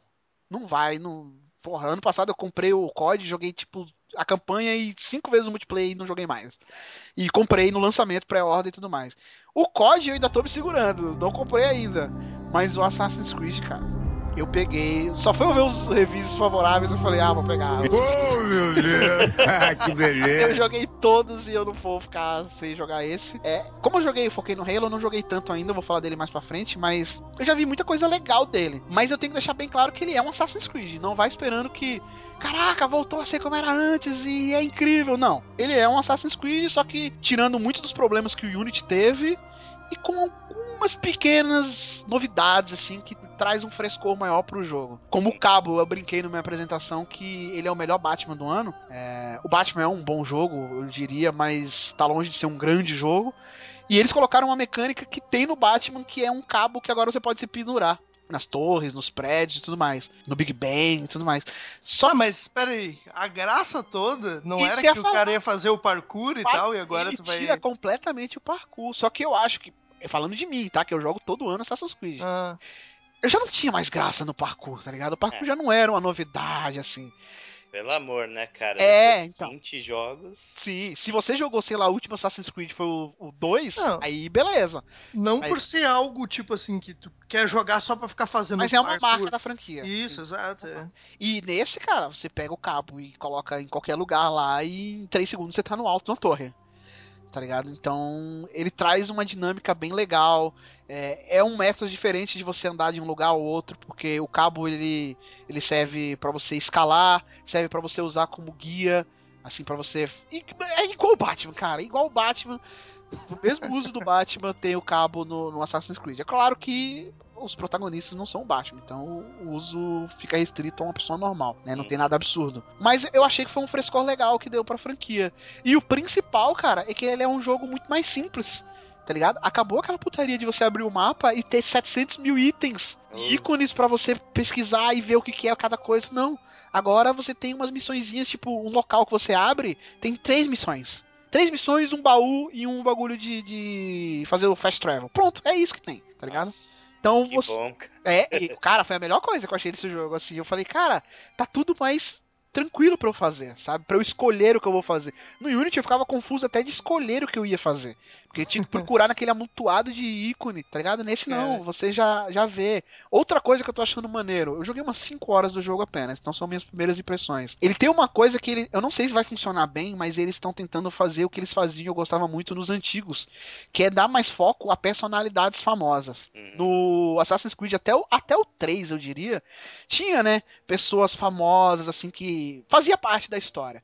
Do Black Flag em diante, isso ficou muito restrito. Cada Assassin's Creed tinha praticamente um personagem icônico, né? O Black E não Flag era bem o foco também. é, né? e não era bem o muito, foco. né? Nesse aqui, em quatro horas de jogo, eu já vi, tipo, umas três, quatro personalidades famosas, assim, que fazem parte da história e tudo mais. Não sei se vai ser bem usado, mas já tem, tá ligado? Tem o Grambel, pô, o Grambel. Você conversa Uhum. com o Grambel, ele precisa a desenvolver o telefone, tá ligado? E aí tem uma sim. conversinha com a Eve, que é a personagem feminina do jogo, que ele. Ah, é. Estou prestes a desenvolver um mecanismo que. que interliga as pessoas por voz, você se comunica, não sei o que. É o teléfono, não sei o que. Ele fala um nome mó bizarro. E aí ela fala, Cidadinhas do Assassin's Creed. Ah, cara, esse nome é fora de moda. Você não pode inventar um negócio bom e colocar um nome tosco, assim. Tinha que ser um nome melhor. Deixa eu pensar no nome melhor. Ah, poderia ser telefone, o que, que você acha? Ele, poxa, é uma Uhum. boa ideia. Vou levar em consideração É. isso mais pra frente, tá ligado? Essas sacadas é maneira de tentar colocar o teu protagonista participando Fazendo da parte da história. história. né? Sim, Isso é Fazendo parte maneiro. da história. Tanto que verdade. isso é uma coisa que eu, que eu. Eu não sei porque eu joguei pouco, conheço pouco da franquia. Mas o legal pra mim sempre foi, tipo assim, o lance de tu revisitar os fatos é o históricos. que eu mais gosto. né? é, revisitar é, locais históricos. E, que o pessoal reclama muito que não tem mais o ânimos, que é a parte que se passa no presente, no caso, né? O que eu acho que, tipo, isso não era pra fazer tanta diferença. Porque, ok, o ânimos te dá um motivo pra te estar fazendo aquilo ali. Mas o maneiro mesmo é tu conhecer essas partes. Então, É, se, se eles vou- derem mais o foco pra isso, pra mim fica melhor. Não, tá então, mas Tipo, o foco nisso já tá desde o 3. Porque no 3 Ah. eles fizeram uma cagada nessa história fora do ânimos. Eu sou um dos caras que chiu de não ter história fora do ânimos, apesar que eu Ah. sou muito ridículo de chiar isso, porque não tem o que fazer fora do ânimos. Porque no 3 eles fizeram a cagada, a gente tem um Não, é cast, só talvez- desculpa mesmo, é só pra dizer, ó, tu tá fazendo seja- isso por causa disso. Talvez seja o Pronto. playcast com mais ódio que a gente já fez, foi o do Assassin's Creed 3. Porque eles estavam construindo, por mais que muita gente reclamasse do Desmond, e que ele era realmente um personagem muito tosco, tá ligado? E tudo, mas eles estavam construindo um bagulho foda. De, de, tipo, ó, o que você tá vendo no passado tá sendo a construção de algo que vai refletir aqui no presente, tá ligado? São pequenas partes ali que você vai juntando, juntando, e você vai ver um dia um cenário da merda aqui no presente, e você não vê isso acontecer no 3.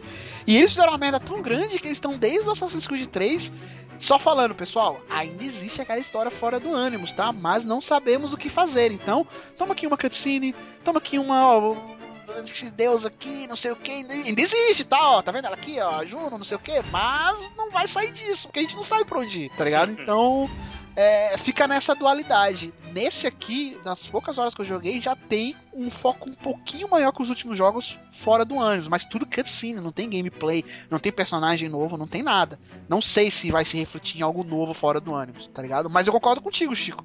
Depois que eu desencanei dessa parte fora do ânimos, o que eu mais gosto do Assassin's Creed realmente é ver, a- no caso do Syndicate, a Londres, é, na época da Revolução Industrial, as indústrias ali. Eu coloquei algumas fotos no Twitter de eu jogando e, porra, muito maneiro ali, a poluição, o rio Tamisa, tá ligado? É, o Big Bang. Então, isso Assassin's Creed sempre fez bem. Eu acho que é uma característica que, mesmo com um jogo anual, é um- eles não vão perder, né? Mas o que eu mais achei interessante e deu um frescor a mais, além da questão da jogabilidade lá do cabo e tudo mais, a jogabilidade é a mesma do Unity, tá ligado? É a mesma coisa. Não mudou quase nada, a, a- o foco, a batalha mudou um pouco, agora ela tá mais visceral. Tá mais violenta, mas isso não reflete muita coisa em gameplay. Mas a questão dos personagens, que era outra coisa que Assassin's Creed tava caindo muito, cara. Que, assim, o Arno do, do Unity, cara, é qualquer coisa, tá ligado? Não me importei em nenhum momento por ele. O, o protagonista do Rogue também, caguei. Cara, na verdade, desde o Ezio e teve o Kenway do Black Flag, que era um pouquinho legal, mas tudo, eu não vi personagens tão legais. Não que esses sejam fodas, mas só o fato de ter dois protagonistas, irmãos gêmeos, uma mulher e um homem. É, e eles são diferentes na questão, é, nem tanto de gameplay, mas na questão da história do jogo. Ela é focada no credo. É, eles tiveram um pai que era um assassino importante, não focaram nisso ainda, espero que foque, só citaram isso. E ela então tá focado em descobrir as peças do Éden. Cara, quantas Assassin's Creed a gente não ouve falar das peças do Éden, né? Faz muitas Assassin's Creed que eles pararam de falar disso. E ela tá focada nisso, não, o legado dos assassinos. Vamos ver. E o cara não, ele quer libertar Londres dos Templários, ele quer matar Templário. Só isso que ele quer, entendeu? Então tem essa dualidade que eu espero que seja mais explorado. Por enquanto foi pouco explorado, mas quando é explorado é legal. De tipo, cara, não vamos fazer isso. Eles discutem tudo, tem ideologias diferentes, né? Isso já torna eles mais importantes do que mais da metade dos protagonistas de Assassin's Creed, tá ligado? É, Então, uma das coisas que me chamaram a atenção nesse jogo, que até me fez ter vontade de jogar um pouco, foi um review que eu vi da Anitta Sarkeesian, dela elogiando pra caralho Assassin's Creed. Eu falei, pô, como assim Anitta Sarkeesian, aquela chata Tá elogiando alguma coisa, né, cara? elogiando alguma coisa. Isso é muito difícil, né? É, que Aí- provavelmente lembra quando deu. Ela foi uma das que reclamou quando deu a polêmica no lançamento do Unity, antes do lançamento do Unity, que perguntaram, né, pra Ubisoft sobre Tá. personagem feminino, por que, que não tem? No caso do Unity tinha um co pra quatro personagens e nenhum deles podia ser mulher. E aí eles falaram que era difícil e tudo mais. É, Provavelmente depois daquela polêmica que eles falaram, calma aí, vai ter que- Ah, dois protagonistas no próximo e uma deles é mulher. E detalhe, ela tá toda vestida, você não vê. E, e ela tem uma elegância, sabe? Inclusive, ela é a melhor personagem, eu- eu acho ela muito melhor que o Jacob, a, a É, Eve. É, assim, ela tá toda vestida, é, tá bem caracterizada, ela é uma personagem maneira, ela tem um foco um pouco mais no stealth, na agilidade, o, o cara é mais porradeiro, ela demora mais pra matar. É, as mudanças se restringem a isso. Mas assim, o que eu mais estranhei foi isso, não só o fato de ter personagem feminino, mas calma aí, ela ele não faz pose sensual, não é a Quiet, tá Ah, ligado? E, e Calma aí que eu vou pegar um é negócio no chão, principal, e aí né? dá uma baixada, não tem isso no jogo. Isso é o principal, acho que é o primeiro, assim, que tem uma, uma protagonista feminina. Tem lá o. O do PSP, né? Tem o do- China, tem aquele o China que saiu agora, o tem o, Chronicles e o China. da Aveline, como é que é o nome? Isso, do Liberation. Liberation. Liber- mas é de, de PS Vita, né, cara? Então É. para- fica meio que em segundo plano aí. E não só isso, os capangas também. é, tem muito capanga feminino, tá ligado? Nas gangues. Sim, Tem muita isso mulher. que eu vi, tipo, todas as mulheres, elas estão trajadas, assim, de uma Sim. forma bem, bem, tipo, respeitosa, nenhuma é sexualizada, é, as personagens vilãs que você encontra são tão poderosas e fortes quanto os homens, assim, tipo, foi uma resposta clara da Ubisoft àquela polêmica Foi, toda que deu perfeito, no- cara, perfeito. É, mas a- a- no 2, por exemplo, eu acho que é o, do- o do Ezio é o do 2, né? Sim, é o 2 Tem, tem todo um lance que tu passa pelas putas lá e tem esse lance aí, né, cara, também, tipo... É, e nesse aí nem as putas tem mais, né? Eles Não tem. tiraram. A maior putaria. É, eles tiveram essa preocupação, isso aí é claro jogando o jogo. É, tem personagens femininas fortes, tá ligado? É, vilãs também feminino, então é, é legal, cara. Eu acho que a gente fala muito mal do Ubisoft por algumas coisas, mas quando ela acerta a gente tem que falar bem também. E- É, e demorou? Demorou, mas antes tarde do que nunca, né, cara? Assim, tem... A gente nunca vê, né? Tipo, porque nós somos homens e tudo mais. A gente não percebe o quanto isso é importante para uma pessoa, mas, por Sim. exemplo, tem uma ouvinte lá do Ana Play, uma das nossas ouvintes mais assíduas, mulher, né? Uhum. E tipo, cara, o que ela comemorou, o tanto que ela entrou no hype de jogar esse Assassin's Creed por causa dessa personagem, é uma coisa assim impressionante, sabe? Você vê, isso é muito importante para algumas pessoas. Ela tá bem representada dentro daquele Sim. jogo. Eu vi, Ale, eu vi na BGS com os meus olhos, eu citei no cast que a gente falou aqui da BGS, que o fato de ter, por exemplo, personagens femininos no Street Fighter já faz com que meninas mais joguem. Tipo, Sim. lá eu via meninas jogando Street Fighter V testando na BGS e jogando com a Laura, jogando com a Chun-Li, tá ligado? Uhum. Assim, só o fato de ter, às vezes não precisa nem. É claro que é melhor tá bem representado, mas ter o futebol feminino no FIFA 16, pra muita gente é bobeira, cara. Mas tem muitas meninas que gostam de futebol e não jogam porque, velho, ah, eu jogo um pouquinho e paro porque é com homem, não é a mesma coisa, não é tão legal. E É nesse uma coisa Assassin's muito masculina, né? Nesse Assassin's Creed, a gente conversou em off aqui no, no grupo que a gente tem, e algumas pessoas até falaram: ah, é meio caído esse lance de ter dois protagonistas que você pode mudar a qualquer momento. Você tá andando com a. Com a com o Jacob, por exemplo, você vai no menu e muda, você vai pra personagem feminina, pra Eve. É, concordo que não é o ideal, não é como no GTA V, que você vai mudar de personagem e você vai pra outro lugar e vê o que o outro personagem tá fazendo, que é muito mais foda, concordo. Uhum. Mas, cara, ele te dá uma opção, né? Isso já é legal. Ele tá te dando uma opção. Você joga com o personagem masculino ou feminino. Eles têm diferença, eles respeitam isso. A personagem Isso. feminina ela tem algumas limitações a mais que o cara, entendeu? E o cara Uma tem coisa- algumas mais que a menina. Mas fica ao seu critério. Se você quiser jogar com o cara do começo ao fim, você joga. É, uma coisa, um detalhe, né? Uma coisa que eu vi assim, é a personalidade dos dois é bastante É diferente. bem diferente, bem diferente. O Jacob, ele é aquele cara explosivo, aquele cara que não mede consequências, tipo, que, que é impulsivo pra caralho, enquanto a irmã dele, ela é mais cerebral, mais inteligente, e muitas vezes ela tem que consertar as merdas que o cara Sim, faz. só que sabe qual é o mais legal, o Ale? é que mesmo ela sendo assim, eles, eles podiam muito cair naquela clichê de tá, então ela é a menininha mais meiga, ela vai achar um cara e vai se apaixonar. Eu posso estar tá queimando minha língua ela é aqui. Ela é apaixonada pelo principal. É, eu posso estar tá queimando a minha língua aqui, porque eu joguei 5 horas apenas. Pode ser que do meio pro final do jogo, ela Sim. se apaixone pelo príncipe e vire a menininha totalmente o clichê e acabe com tudo que eu tô falando. Mas hum. até agora, ela é isso que o Ale falou, só que assim, na hora do pau, cara, vamos pro pau. Na hora de falar brava, vamos falar brava. Na hora de ter atitude, eu vou ter atitude, tá ligado? Não é porque eu sou uma mulher que eu sou, ai, está tudo bem bem, estou fraco, venha me ajudar, meu irmão. Pelo contrário, é ela que salva o irmão às vezes, entendeu? Uh, e olha só, é, o jogo tem missões que só tu passa só com um deles. Tem. Ou ele te força, assim, tu, tu ficar trocando de personagens para passar. Não, ele não te força a ficar trocando de personagens. Isso é bem livre a sua escolha. E, sinceramente, não faz tanta diferença trocar ele nas missões. Mas tem algumas missões uhum. específicas para cada um deles. Você não tem como fazer com o outro. Mas assim, cara, é... terminando aqui, porque eu ainda vou falar dele mais pra frente. As impressões são boas. Tem alguns pequenos bugs. É, é outra coisa que eu fico meio assim. A galera, eu, eu devo ser muito abençoado, porque eu não vejo tantos bugs como a galera vê assim. É, eu também. Cara sem cabeça, não sei o que, travar o jogo, tá ligado? É muito raro eu ver esses bugs. No Syndicate eu, eu vi um ou dois, assim, de, sei lá, um cara andando sem sair do lugar, sabe? Um cara no meio de um monte, assim. Um cara, você às vezes você passa desapercebido, entendeu? Mas nada que, que, que, me tire. Eu tô gostando, cara. Eu tô achando que. É, lembrando, esse Assassin's Creed foi feito pela Ubisoft Quebec. É, é um conjunto de Ubisofts, mas o cargo principal, a responsabilidade principal ficou com a Ubisoft Quebec, né? que é a galera que fez o, o melhor DLC de Assassin's Creed, que é o do Adeu Ale lá, né? Da, do Black Flag. Uhum. Sim. Eu, Free Don't Cry, né? Don't Cry, é que muita gente elogiou. O Almi fala muito bem dele, fala como uma das melhores histórias, assim, do, que teve no Assassin's Creed e tudo mais. E é uma galera pra gente ficar de olho, assim. É claro que Mas... Assassin's Creed não vai mudar da água pro vinho de um ano pro outro. Não vai. Se eles quiserem um dia mudar, eles vão ter que ficar uns dois, três anos sem fazer para mudar. Enquanto for anual, cara, não vai. Mas por ser anual, eu acho que eles fizeram um, trabalho legal, assim, até agora que eu vi. É, é, era um frescura tenho... a mais tenho um certo medo, cara, porque a gente já viu aí por números que esse é o Assassin's Creed que menos vendeu por enquanto, assim, nos, pelo menos divulgado dos números Sim. do Reino Unido, né? Mas e sabe o ele... que é isso, né, Ale? É, é, esse bagulho de vendas, ele é muito reflexo do jogo anterior. Do jogo anterior, é, exatamente. Não é que a, eu concordo que a franquia tá desgastada e tudo, mas Assassin's Creed vende demais, cara. Vende absurdos.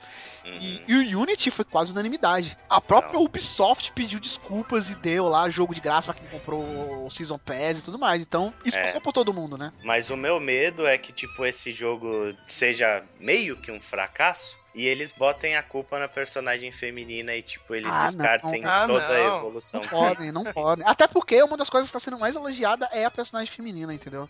Uhum. É... E eles tiveram uma coragem, cara, que é um jogo muito. Ah, eu falei que é um jogo muito mais simples em conteúdo é, e tudo mais. E ao mesmo tempo, ele é um jogo só com o modo história, tá ligado? Ah, multiplayer, todo jogo tá tendo multiplayer. Vamos nadar contra a maré e não, não vamos ter multiplayer. O co-op que eles fizeram lá no Unity era uma boa ideia que foi mal implementada, que se for bem implementada pode ser algo legal no universo de Assassin's Creed.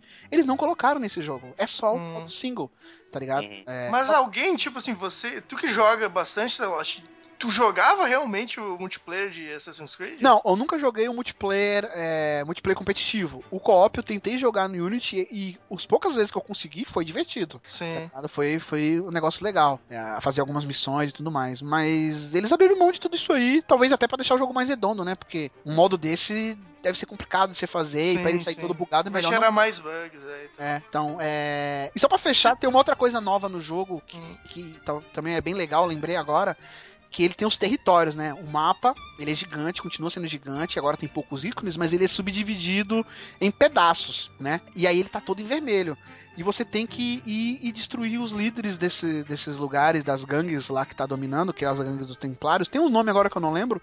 E ao mesmo tempo colocar a sua gangue, você agora recruta, é, faz uma gangue mais ou menos como tinha nos Assassin's Creed anteriores, sabe? Que o pessoal te com- acompanhava e, e te só que era assassinos. Agora não, agora é uma gangue da Inglaterra que te acompanha e aí você vai retomando esses lugares pra você. Só que eles fazem uma batalha de gangues que é bem legal, estilo gangue de Nova York, sabe? Você Sim. junta a tua gangue e aí você pega a gangue do, do, do cara e aí vira uma zona num lugar assim Cheio de porrada. Cheio de porrada, e aí você depois que você mata todo mundo, e aí você tem que ir atrás do líder. Aí na primeira vez que tem isso é em cima de um, de um- de um trem, né? A batalha é bem, bem legal, assim, bem, bem Hum, diferente. Bacana. Mas assim, eles, eles minimizaram tudo, cara. Você lembra que as habilidades não faziam tanta diferença? Não só as habilidades, como as armas e tudo mais.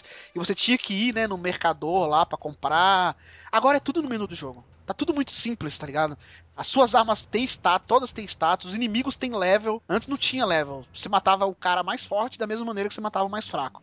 Agora não, se você é level 4, o cara é level 7, você vai ter que dar muita porrada nesse cara pra, pra matar ele, tá ligado? Então, é, você tem que tomar um pouco mais de cuidado, entendeu? É, um- Uhum. a- a- tem uma árvore de habilidades que você vai desbloqueando conforme você aumenta o seu personagem de nível, entendeu? E algumas delas são só pra determinado personagem, outras você compartilha com os dois. Tá tudo muito simples, cara. Tudo é aperta start e faz o que você quer. Muda o que você quer, troca roupa. As roupas também agora têm influência, tá ligado? Não era que nem no Unity que tinha lá, mas você não via na prática. Nesse agora tem. Hum, Você coloca uma roupa melhor, com uma armadura melhor, sua defesa aumenta e tudo mais. Só que aí você fica mais lento. É, Tá longe de ser o ideal? Tá. Mas é o caminho, entendeu? É um respiro. Melhorando, tá vendo? Tá É, melhorando em vez de é. piorar, que nem foi. Talvez tenha caído na mão de uma empresa que falou, calma aí, vou tentar fazer algo novo sem mudar, porque a Ubisoft também não deve deixar, né, uma empresa chegar e falar, vamos mudar tudo? Não, não vamos Ah, mudar tudo. não é. Não vamos. É, não vai. Mas eles fizeram o que podiam, cara. Eu, eu tô confiante com esse Assassin's Creed, tô achando ele legal, mas ainda é Assassin's Creed. Eu vi muitos reviews, muita gente falando, caraca, enfim, Assassin's Creed bom, não sei o que. Cara, menos assim, é um Assassin's Creed bom, mas não podemos falar tanto assim, porque senão vai parecer que voltou a ser como era no 2, no Brotherhood, e ainda não é. Pelo menos eu não percebi isso. Pode ser que até terminar eu perceba. Certo. Certo. O presidente Collor faz mudanças profundas na economia. O Cruzeiro volta a ser a moeda nacional.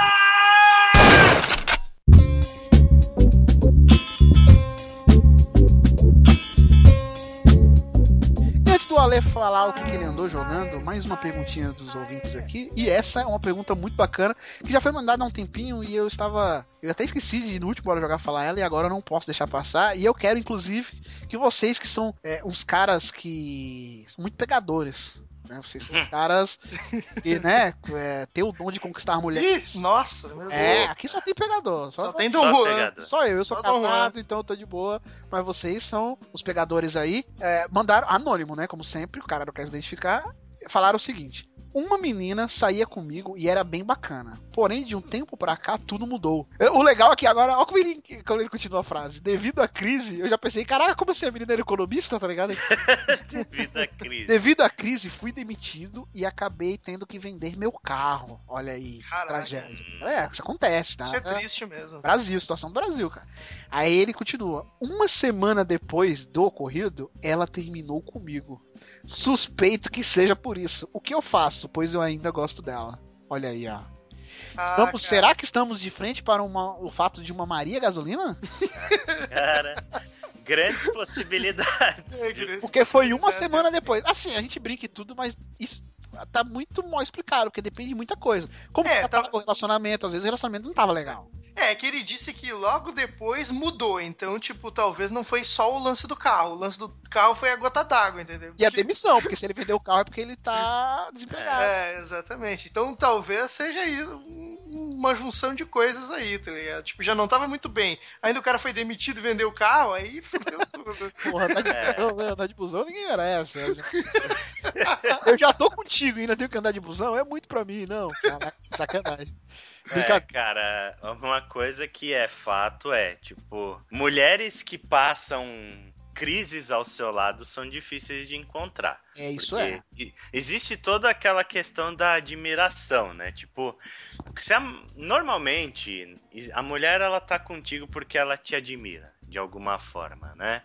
Se é muito difícil você estar num relacionamento onde não existe isso de você, você também, não só a mulher admirar o homem, como Mas eu acho que a mulher é mais, é, a mulher é mais. E aí, no momento em que você passa por uma situação complicada, tipo uma perda de emprego, né, que, porra, mexe com a cabeça de todo mundo ser demitido. Sim, sim. Tipo, é um impacto foda na sua vida financeira, porque se você não arranjar um emprego rápido, a chance de você entrar em um monte de dívida é grande, né? Uhum. E também mexe com a sua autoestima, né, cara? Porque você, porra, você se sente um bosta quando você é demitido.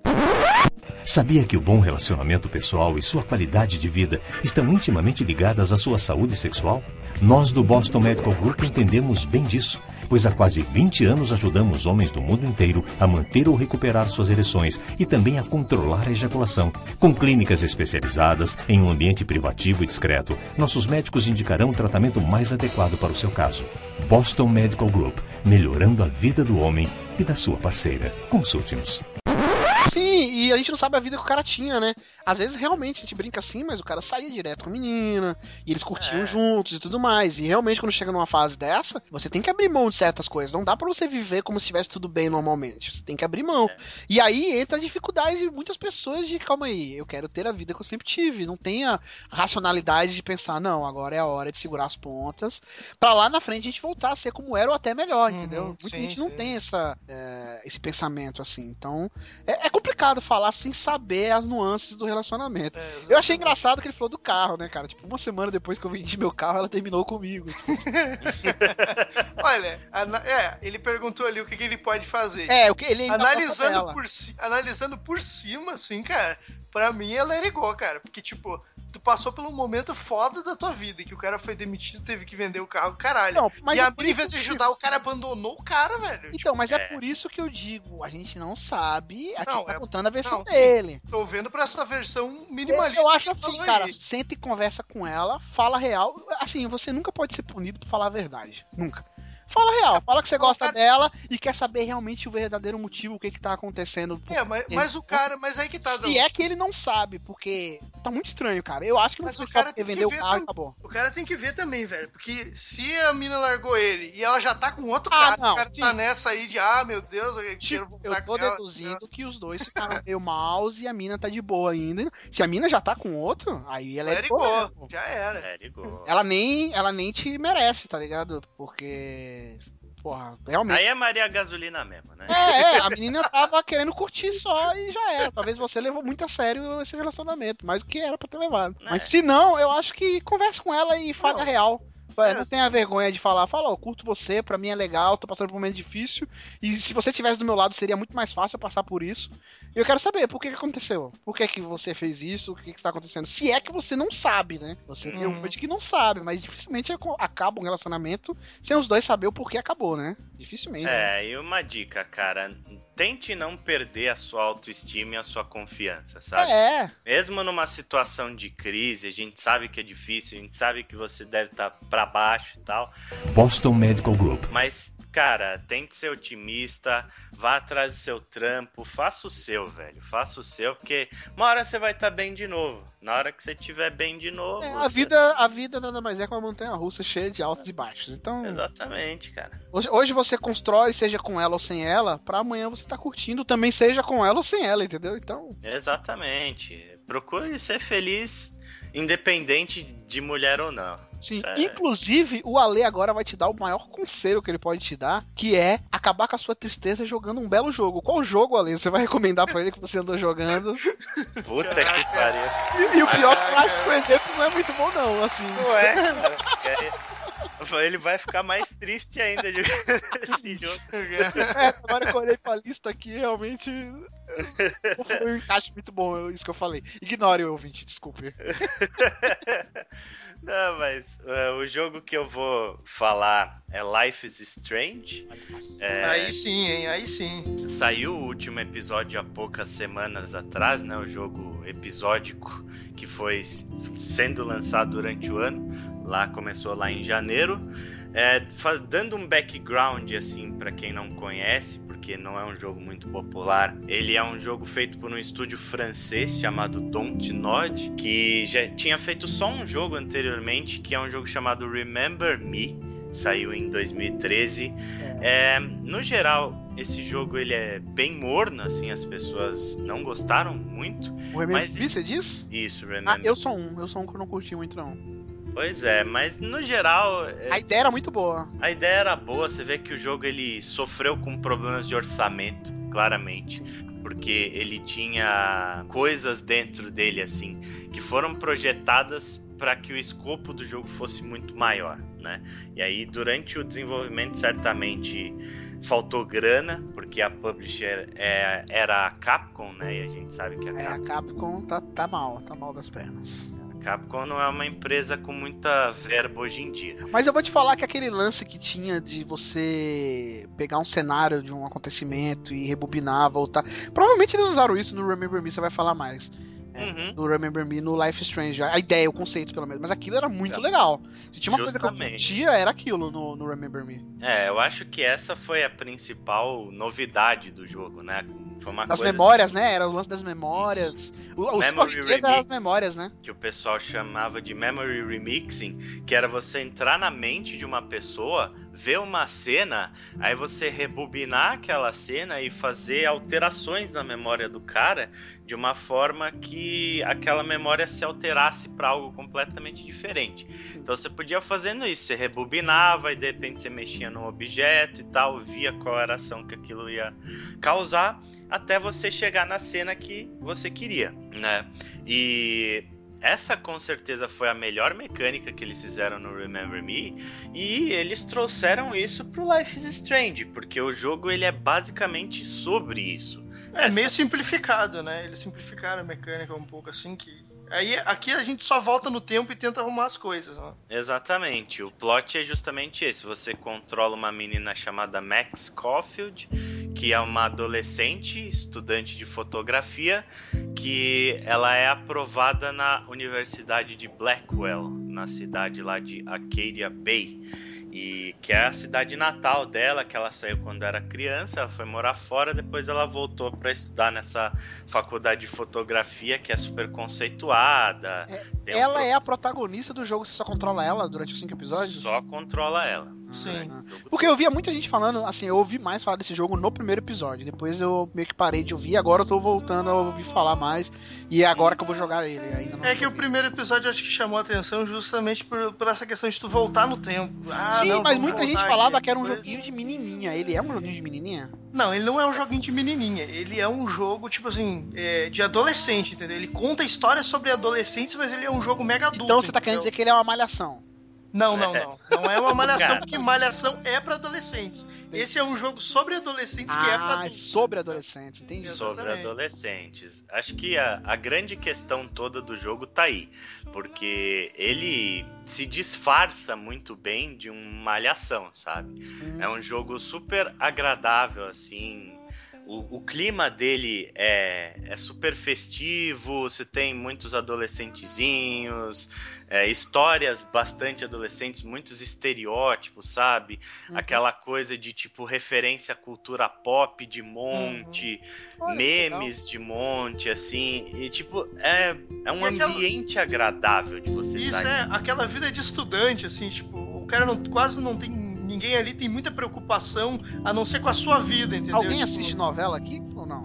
Eu não assisto não. mais, não, não mais. Então você tá querendo me dizer que isso aí é igual aquela novela Coração de Estudante. não, porque o Mas Coração é... de Estudante não tinha nada falando sobre estudantes, quase. É verdade.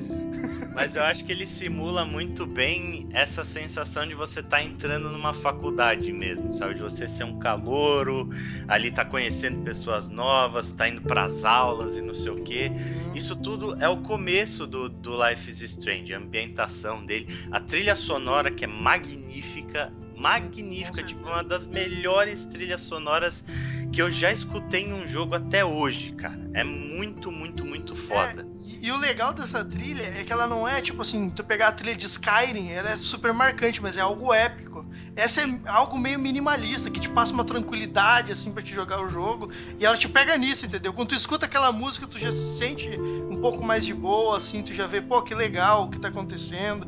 Ela representa bem como aquela cidade, o ambiente que o, jogo, que o jogo se passa é meio monótono, que é, não é uma cidade muito grande, ela é uma cidade menor, assim, onde quase todo mundo se conhece ali. Então a trilha consegue passar bastante dos sentimentos do jogo. Mas deixa eu perguntar, ele segue meio que o estilo do Walking Dead, ou ele é mais aberto? Como funciona? O gameplay, Não, no caso. Ele é bastante linear. Ele você segue corredores e você vai interagindo com as pessoas, tomando decisões e tal.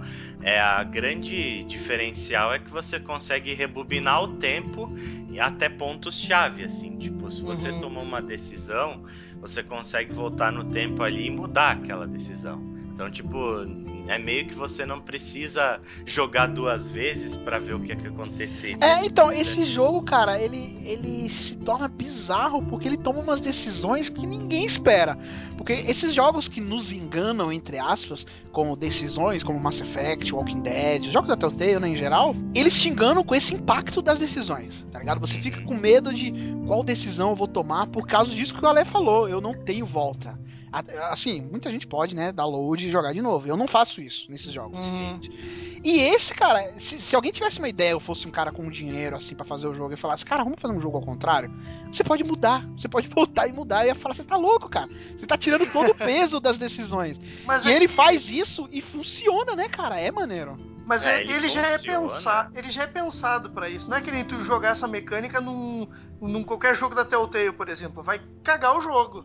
Agora ele já foi pensado para isso. As decisões que tu toma, às vezes ela é meio dúbia assim para ti meio que, opa, será que eu fiz certo ou errado? Aí tu volta para ver o que, que vai acontecer. Ah, não, isso aqui também é errado. Aí tu volta para outra que tu Mas tomou. tem decisões muito impactantes, assim, que você consegue voltar e salvar um personagem, por exemplo, ou algo muito grandioso? Então, as decisões que você toma, na maior parte do tempo, elas são bem cinzas.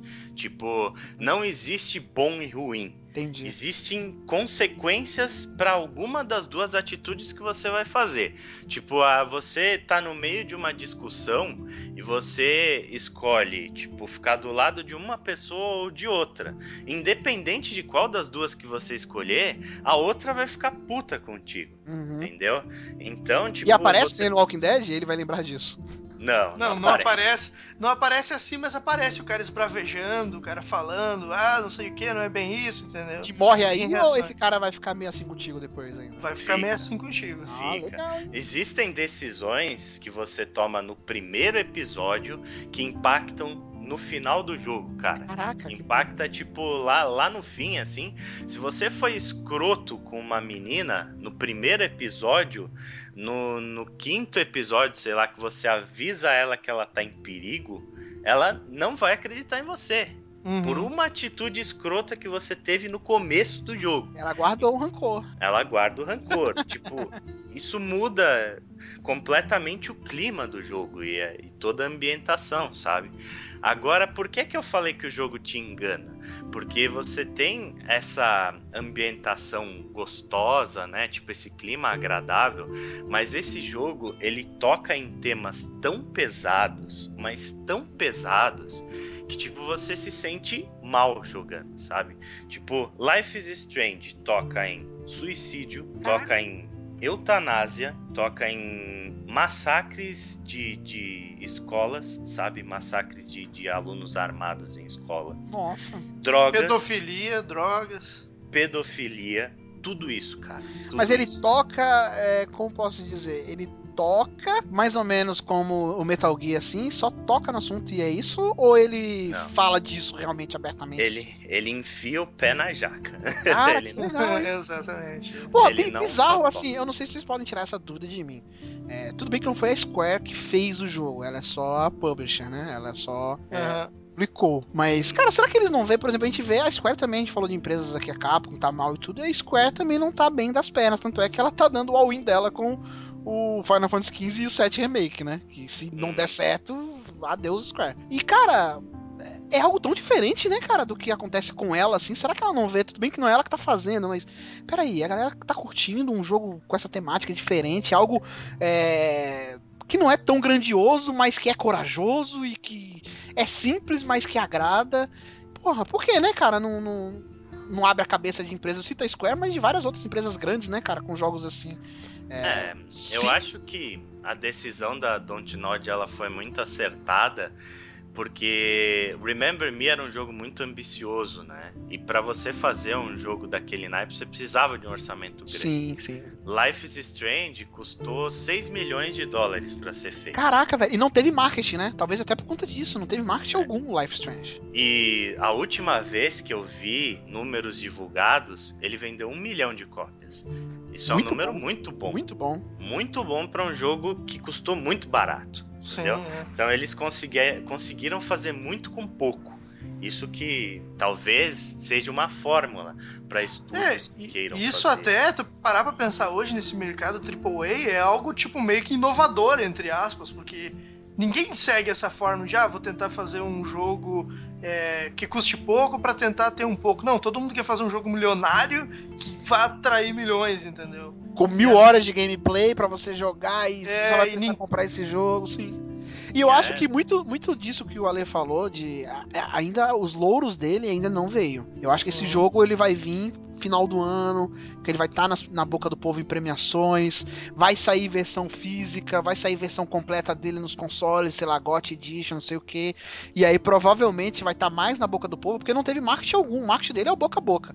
É a gente É. falando, é a galera no Twitter falando, na- no YouTube fazendo vídeo dele, entendeu? É isso, Isso, isso meio que já começou, porque eles anunciaram já que o jogo vai ter uma- um lançamento físico com a trilha sonora. E tipo, eu já vou comprar de novo, filhas da puta. Ó. E, e você lembra de The Walking Dead? The Walking Dead ele se consagrou quando ele ganhou Game of the Year, Foi. né, cara? Até lá era de nicho, era um jogo de nicho. Até lá era um jogo de início e, de nicho. E no Life Strange já começou a acontecer a mesma coisa. Tipo, rolou o Joystick Awards lá da Games Radar, né? Uma premiação menorzinha. E ele já papou uns prêmios lá, outros cá. Já, tipo, a menina que faz a Chloe, que eu esqueci o nome dela, que é uma youtuber comediante e tal, ela ganhou o prêmio de melhor atuação do ano. Então aí Uhum. já, já tá papando uns prêmios cá outro lá. Eu tenho certeza que esse jogo vai, de repente, dar uma estourada assim no boca a boca e vai começar É, é a que ele pegou um ano complicado, né, cara? Assim, esse ano tem muitos grandes jogos. Se ele saísse, por exemplo, e fosse todo feito no ano passado, ele tinha grande chance de ganhar jogo do ano, assim, pelo que a galera tá falando. Porque é, É, quase jogo- unanimidade, eu não conheço ninguém que falou assim mal do jogo. É, jogo É. do ano, eu acho que até seria algo assim, muito do querer supervalorizar o jogo. Não, quer ver? Vamos fazer uma, Mas brinca- ele- uma- uma brincadeira rápida aqui.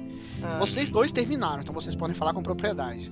Sem, sem querer né, nem dar spoiler nem nada, mas algum jogo do ano passado, pra vocês, foi melhor que Life Strange? Foi. Foi, foi. Teve Foi. bastante ou. Ah, é, Provavelmente ele ficaria no meu top 5. Eu não lembro direito dos jogos do Não, ano pra- passado, mas pra top esse 5 exato. ficaria. Pra esse jogo é excelente, cara. Sim. pra mim realmente. ele tá no meu top 5 desse Esse ano. ano, né? Tem muita gente falando isso, que ele vai estar disputando o jogo do ano, né? Porra, Uhum. e é um jogo que chegou quietinho, ninguém tava nem aí. E, e o final? A gente esse ano tá muito com finais meio Então, idos. Terminou bem pra vocês? Muita, uma crítica que eu vi sobre o final é que, tipo assim, sobre a decisão final lá e tal, ele não leva as tuas escolhas em consideração o que vai acontecer. Isso é verdade, tipo, eu sinto, senti isso até um- uma certa parte do jogo, que, eu, que no começo eu pensava, pô, tudo que eu vou fazer aqui parece que tá influenciando. Depois isso já começou a cair um pouco, eu vi que, opa, isso aqui parece que não faz muita diferença sobre o que eu fizesse, entendeu?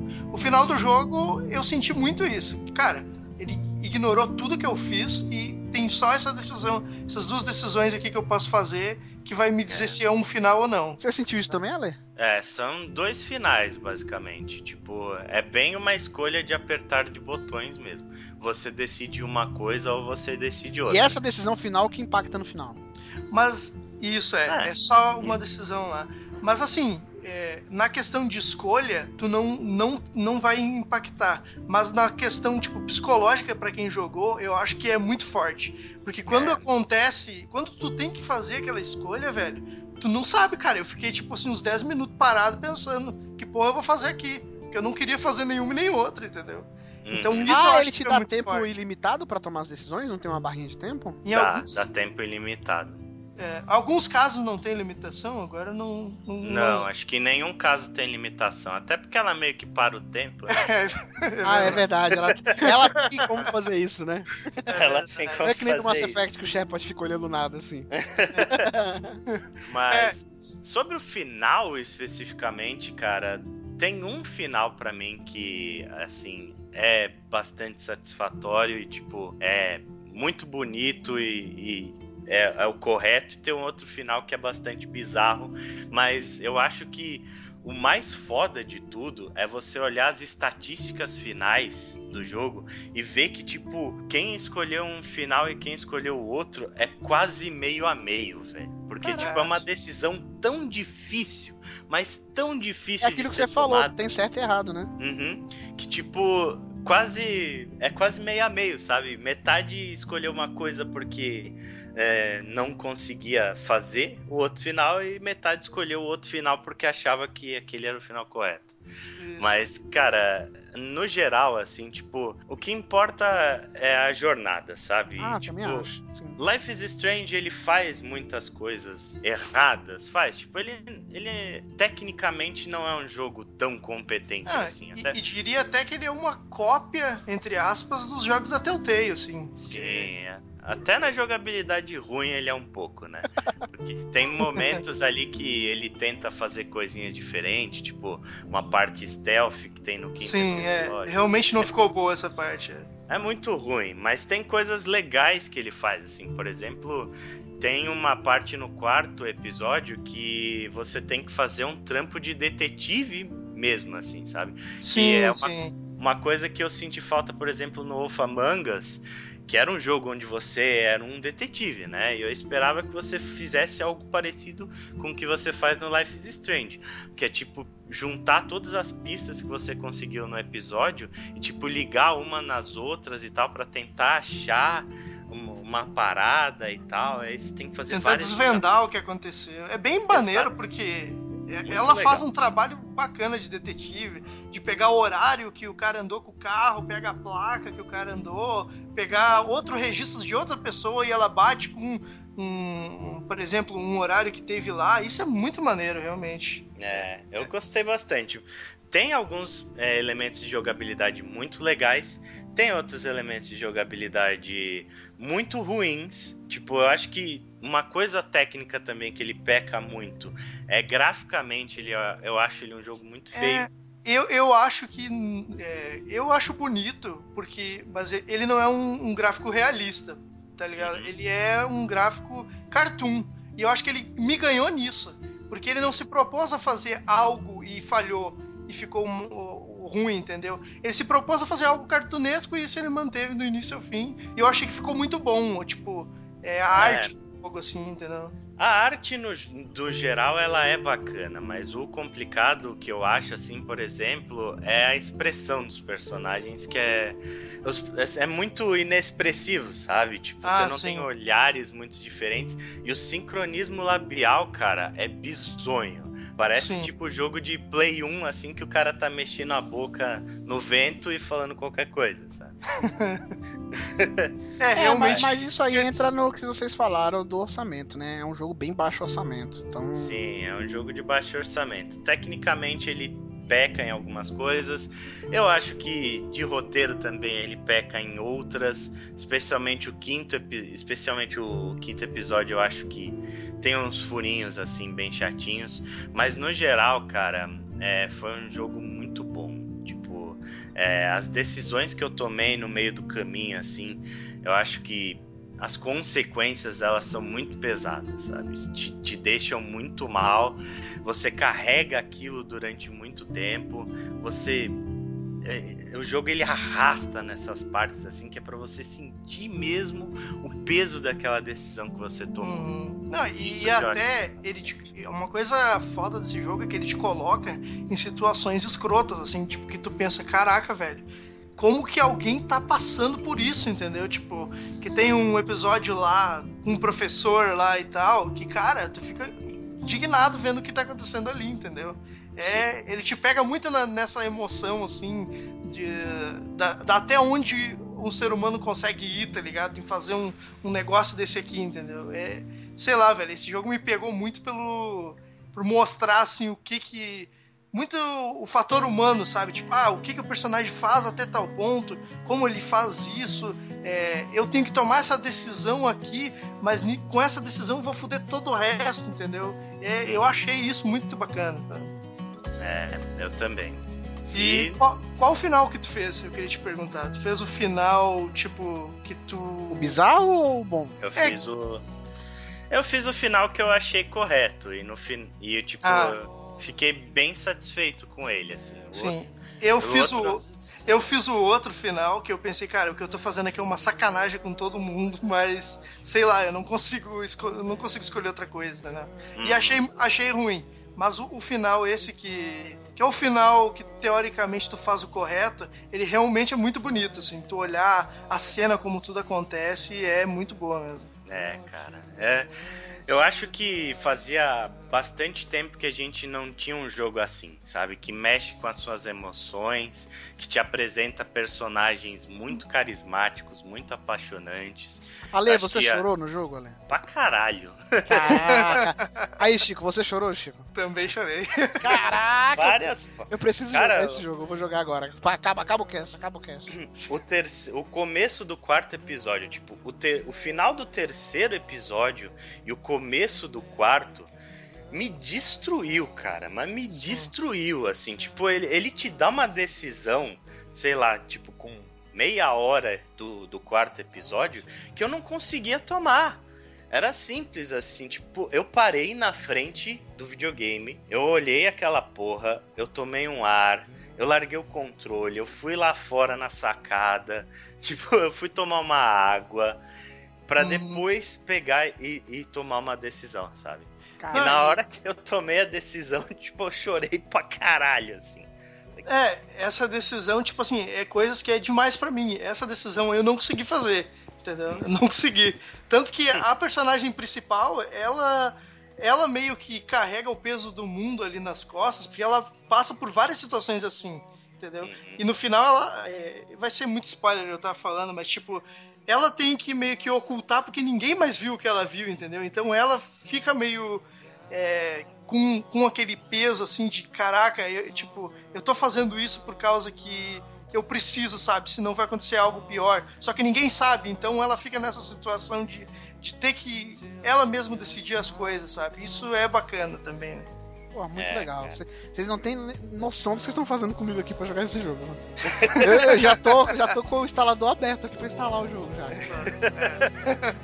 ah, é. Pra mim vale muito a pena, cara. Surpresa do ano, hein? Pelo jeito, hein? Sim, é. pra mim é, cara.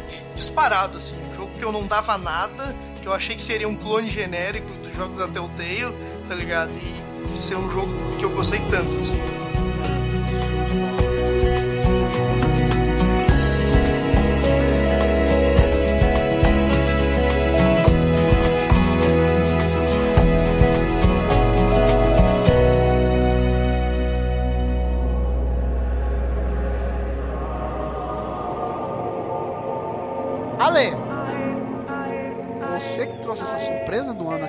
Gente me deixou no hype para isso, você tá jogando uma outra coisa que não é tanta surpresa assim, né? pra quem me conhece, não é surpresa nenhuma, né? Mas é, eu peguei uma numa promoçãozinha aí do, de uma loja, né? Uhum. Não vamos fazer jabá aqui. É. Mas eu peguei Dark Souls 2, Scholar of the First Sin, pro PlayStation 4. Tão criticado tinha... Dark Souls 2. Tão criticado para mim tão injustamente, cara. Eu não entendo por que, que as pessoas falam tão mal de Dark Souls 2, sabe? Tipo... E sabe qual que eu acho interessante? Assim, eu, eu cago para Dark Souls, então eu cago regra mesmo quando eu falo. Mas. Hum. Pra Dark Souls, na verdade, né? Franquia Souls. Mas 99% de que eu conheço que fala mal de Dark Souls 2 joga o jogo 100, 180 horas, 150 horas. tipo, caraca, imagina se o jogo fosse bom então, tá ligado? É, mas é, é bem por aí. Eu acho que beleza, ele tem alguns problemas assim. Tipo, no geral ele é um jogo bastante inferior ao primeiro, mas ele faz muita coisa legal pela franquia, sabe? Ele tem ideias muito boas uhum. que eu acho que no final vão acabar sendo jogadas fora por causa de mimimi da comunidade. Entende? Tu acha que eles não vão usar nada que teve no 2 no 3, por exemplo? Não tem nada pra ser usado? Nada eu não diria, Não. mas eu acho que Eles algumas- vão mudar muita coisa. Vai ser tipo Bloodborne, que É, usou o muita mimimi, coisa. o mimimi foi muito grande desse Dark Souls 2. Pelos fãs, eu digo, tá ligado? Uhum, mesmo. É, eu não joguei, eu não joguei o 2, então não sei dizer direito o que, que é tanto esse mimimi. O que eu escuto falar é que é um jogo muito difícil e tal, e ele é, não. Tu não. Ele, ele não é honesto na dificuldade como é o primeiro. entendeu? Nossa, falam que o 1 é mais difícil, eu ouvi o contrário. Não, É, pra isso mim o vou falar 1 que é o mais difícil da série. Agora, tipo, o 2 ele é um jogo difícil? É, mas porra, velho. Você tá jogando Dark É Souls. Dark Souls, cara. é. É, tem já é que- esperado, né? Que... É lógico, tipo, ele, o que eu acho que são os principais problemas do Dark Souls 2 são algumas decisões de design que ele teve que são bizarras assim, e tipo, como por exemplo, o negócio que que eu mais acho estranho é o esquema da durabilidade das armas. No Dark Souls 1, você tem um número X de durabilidade de uma arma que é grande até, e aí Sim. você, tipo, vai num ferreiro, né? Toda vez que você usa bastante a sua arma, você tem que ir num ferreiro lá e falar pro cara reparar a sua arma. Aí, tipo, a durabilidade dela volta ao normal. No Dark Souls 2, tipo, eles reduziram muito o número de- dessa durabilidade. Vamos dizer assim que no Dark Souls 1, a média, tipo, de uma durabilidade de arma era 200. No Dark Souls 2 isso cai, sei lá, para 50. E só que o que que acontece? Para você reparar sua arma, você não precisa ir num ferreiro. É só você sentar na bonfire. Na hora que você senta na bonfire, tipo a, su- a durabilidade da sua arma volta ao normal. Só Uhum. que isso, tipo, para mim é uma decisão estúpida de design, porque ao invés de você punir o jogador que tá jogando mal, que é aquele cara que tá demorando um século pra passar de uma área e tipo, ele não quer gastar as almas dele reparando a arma dele e fatalmente ele vai se fuder porque a arma dele vai quebrar, você pune o cara que joga bem. Porque tipo, se eu quiser passar reto numa bonfire, eu não posso, porque minha verdade. arma vai quebrar. Entendeu? Uhum. Eu sou obrigado a sentar na bonfire, respawnar todos os inimigos da área por causa da porra da durabilidade da arma. Sim. tipo- É a questão também de navegar, é esse que tem de que tu navega pelas bonfires também, né? Sim, isso também é uma coisa que eu acho muito Que, errado. que é algo tipo assim, é, ok, teoricamente a graça que é tu conhecer o cenário e tu já conseguir passar por, por tudo ali que tu já passou e tu ter que tomar cuidado mesmo assim pra não morrer pra algum monstro, isso tu eliminou, porque tipo, eu posso sentar nessa bonfire aqui, vou pra onde eu quiser e foda-se, entendeu? Tipo, não tenho É. mais a, a dificuldade de, ah, eu quero ir em tal lugar, pra ir em tal lugar eu vou ter que passar por todo o cenário. Não, vai direto pela Sim. bonfire aqui. É, você faz o teleporte, né? No primeiro você até tem teleporte entre as bonfires, mas é tipo bem mais pra frente, mas passando da metade do jogo que você ganha essa habilidade. Então até ali você já, tipo, conhece muito o jogo, né? Você já não passa tanta dificuldade assim pelas áreas. Então Uhum. é ok, sabe? No 2 você ter isso desde o começo é meio foda mesmo. E tipo, a quantidade de áreas é muito grande também, o que faz o jogo não ser tão memorável assim no Dark Souls 1 você conhece todas as áreas de cabo a rabo, né? Nesse aí, tipo, é tanta área e tanta bonfire que você tipo meio que se perde assim. Uhum. E o acho que também o principal que o povo reclama muito são os chefes. O design dos chefes, ele é bem vazio assim, comparado ao primeiro e até ao Bloodborne, tipo, a maioria dos chefes são cavaleiros gigantes Hum. de armadura. É, o, comparado ao Demon Souls, por exemplo, que foi o que eu mais joguei, o- os chefes são icônicos, tipo, do Demon Souls, assim. Eu acho que eu lembro de quase todos, assim, e achei quase todos eh, muito bons, entendeu? Sim, as lutas são muito únicas, né, cara? O jeito que os caras atacam e tudo mais, assim, faz você lembrar daquilo durante muito tempo. Mas Dark Souls deixa, 2, ele- deixa eu te perguntar uma coisa. Essa versão que você tá jogando é a versão pra nova geração do Uhum, Dark Souls 2. O isso. que, que ela tem de diferente e o que, que ela vem a mais do que a versão básica que é de Xbox One e PlayStation 3? Xbox Que é a que eu- 360, né? E PlayStation Que é o que eu tenho e me arrependo muito, porque na época eu fiquei mega no hype pra jogar, eu comprei a versão física de PS3 e acabei não jogando, e agora saiu essa que pra mim eu acho que Essa é o que? Seria- Vem com DLCs? seria mais cômodo. Sim. É, primeiro de tudo, ela vem com os três DLCs que saíram Caraca, três separado, né?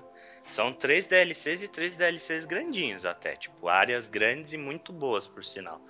E a segunda coisa de diferente, ah, também, né? Tipo, ele roda 60 frames, 1080p, o jogo tá muito mais bonito. É, tipo, 60 frames por segundo, assim, fica lindo. Cara, tá difícil, inclusive, hoje em dia, de aguentar jogo a 30 FPS depois de Metal Gear, depois desse Dark Souls, assim. Tá ficando foda já, já Verdade. sabe? No, no Halo eu vi isso também, cara. É, tenso. E eu acho que o principal, assim, é que eles alteraram a localização de muita coisa. Tipo, eles mudaram o posicionamento de vários inimigos, de vários itens. Então é como que você estivesse jogando o jogo de novo, sabe? De- tipo, pela primeira vez, assim. Só, é, só repete o cenário, o resto tá, tá diferente. É, não é, ele não muda tudo, mas ele muda muita coisa. E eu acho que muitas coisas que ele mudou de posição ficaram bem encaixadas, assim.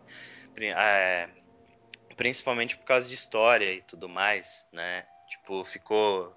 fez sentido, sabe? Ele foi vendido a também- preço cheio? Foi. Quando saiu foi, mas tipo, eu paguei 80 pau no disco. Então, Olha. tipo, vocês podem. Barato.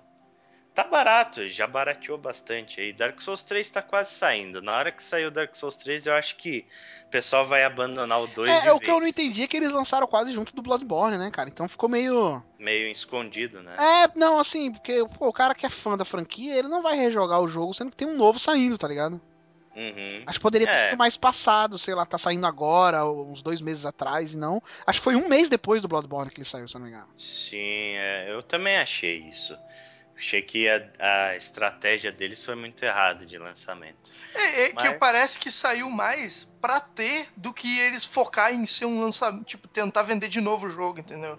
Acho que ele saiu assim, ah, ok, tem a versão aqui pra quem não jogou, pode jogar, tá acessível e tal, mas eles não fizeram, tipo assim, ah, Então, GTA mas V que é... se eles reemplaço. fizeram isso, Chico, foi burro, porque se eles querem, pra quem não jogou, o Bloodborne é muito mais acessível pra quem não jogou. Eu vou comprar o Sim. Bloodborne, tá ligado? Eu Não vou comprar o Dark Souls 2, com- que a galera tá cheia de mimimi com ele. Não, mas acho É, que é... É, não sei. Eu o acho que eu acho, cara, é se eles tivessem lançado algum tempo depois, realmente teria vendido melhor. Porque muita gente entrou na franquia pelo No Bloodborne Bloodborne ficou querendo mais. E isso, assim que acabou o jogo, falou: Porra, gostei muito de Bloodborne vou me aventurar aqui em Dark Souls 2, né? Então, se ele tivesse saído um mêsinho, dois meses depois do, do Bloodborne, teria, teria ido melhor mesmo. Mas eu acho que o que eles tentaram ser.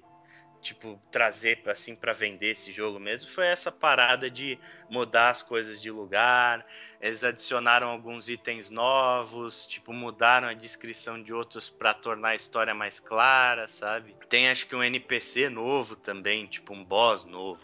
E essas coisas assim.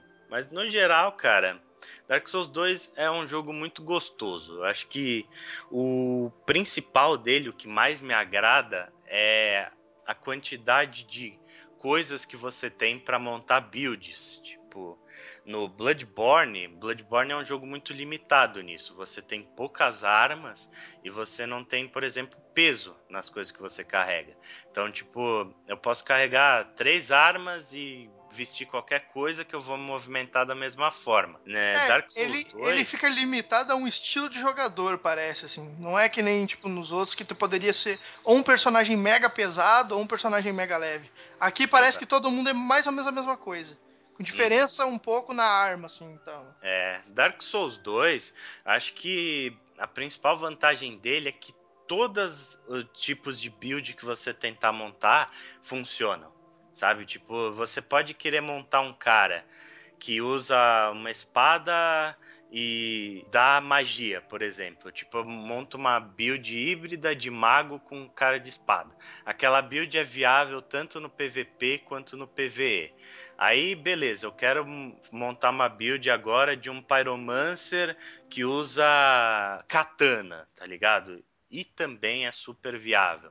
Aí você tem, porra, milagres, você tem Ele é magias. bem equilibrado nisso, né? Então. Pyromance, você tem as hexes lá que são tipo magias negras, tem uma infinidade de espada, uma infinidade de armadura.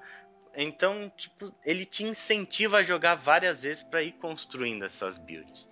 Eu acho isso muito foda. E também uma coisa que eu achei espetacular, uma ideia magnífica desse jogo, que talvez eles não usem para os outros por causa de mimimi, é você poder dar respec nos seus pontos, cara.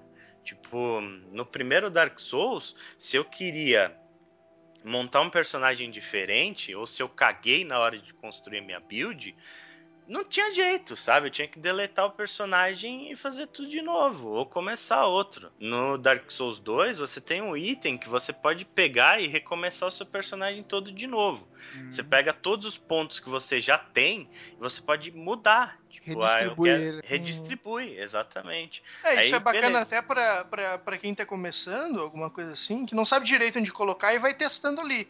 Aí ele vê que não funcionou muito bem pode zerar tudo, né? Exatamente. Aí, tipo, eu terminei o jogo e eu cansei dessa build aqui que eu fiz usando espada pesada e milagre. Agora eu quero jogar com um personagem que usa katana e magia, por exemplo. Aí eu não preciso começar o jogo de novo pra fazer isso. Eu posso pegar e, tipo, redistribuir meus pontos para que meu personagem fique bom em, em destreza, em magia, e aí eu posso jogar o personagem que eu quero. Pô, genial, bacana. né? Sim. Não é ótimo bom. isso?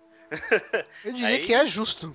Justíssimo, cara. Porra. E não é uma coisa que eu posso fazer o tempo, o tempo todo, porque você usa item específico para fazer isso.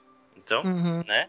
Nada mais justo. Mas é isso. Dark Souls 2 ele é um jogo muito sub- subestimado, eu acho. O pessoal fala mal dele demais por nada. Sim. Essa versão do, do- da nova geração aí é bem legal. Pra quem gostou da anterior, quer ter o Dark Souls 2 no, num console recente, eu recomendo. Se você gostou de Bloodborne e quer jogar Dark Souls, eu também recomendo. Vale a pena.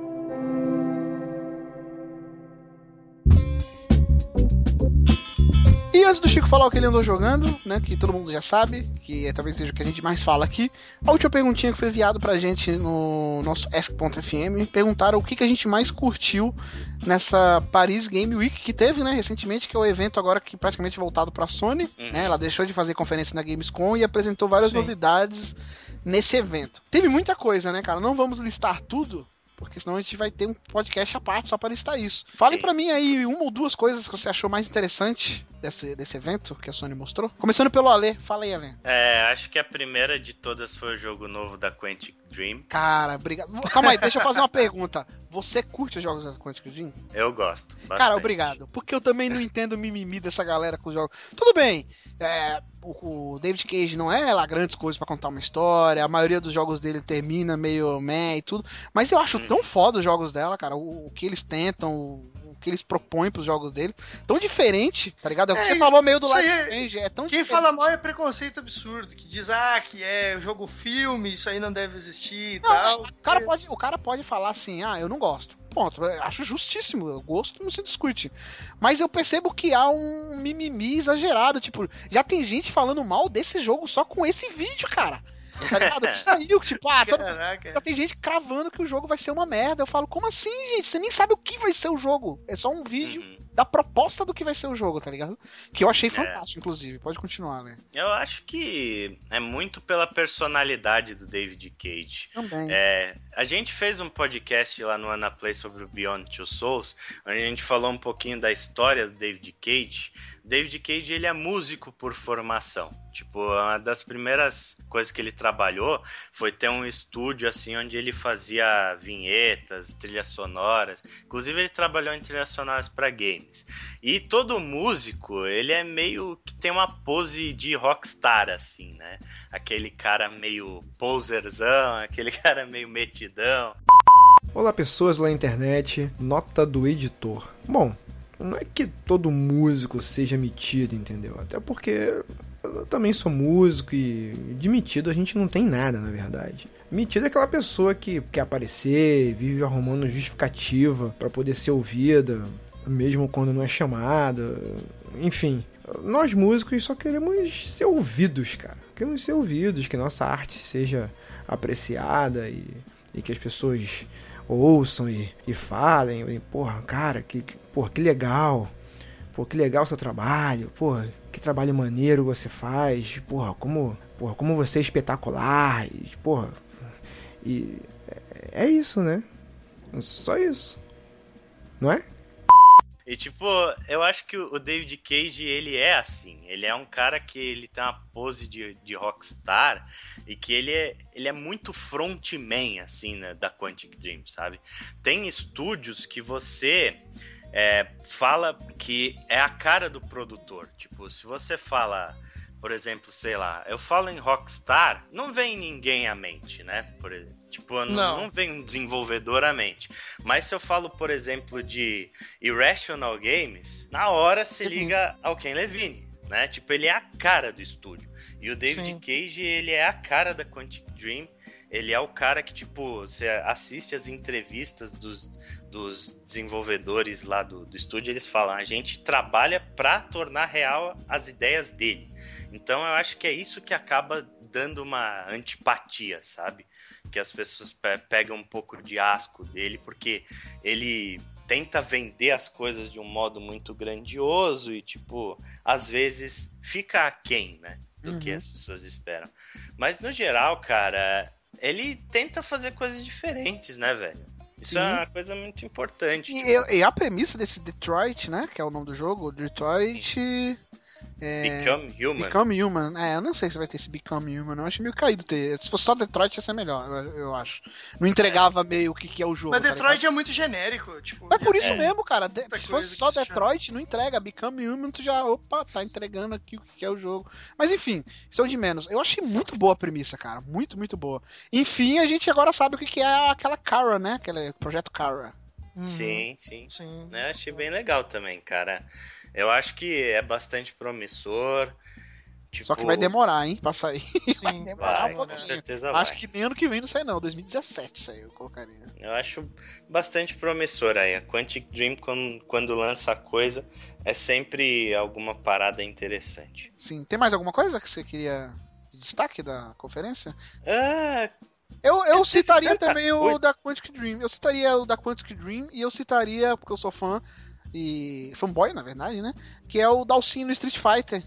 Também. É, mas não só o Dalsin, que mudaram, colocaram o Bab e tudo. Na verdade, eles estão mudando todos os personagens, né? E praticamente o, o, os personagens que vai, vão estar no jogo já está praticamente completo. Falta só um, um, personagem novo a ser divulgado. Mas o legal é que eles citaram que ano que vem vai sair mais seis personagens, né? E uhum. todos gratuitamente. Vai ter como você comprar com o dinheiro do jogo ou dinheiro normal. E aí colocaram até umas sombras desses seis personagens e já tem gente falando aí de Balrog, de e-book e tudo uhum. mais. Alex, né, do, do Street Fighter 3 e tudo mais, mas ninguém sabe ainda. Eu achei bem legal isso. Tipo, realmente é aquela ideia que eles falaram que ninguém acreditou muito, né? De, ó, vamos agora completando o jogo, né, aumentando ele gratuitamente. Até ele Sim. se tornar, sei lá, um Super Street Fighter 4 com quase 40 personagens, né? E sobre o Dalsin, é, eu achei bem legal o redesign do personagem, mas alguém precisa avisar ele que cuspir fogo tendo uma barba não é uma coisa Não é uma boa ideia, é verdade, não é uma, não boa, boa ideia. ideia. né, velho? Pode é. dar merda isso. Com certeza, com certeza.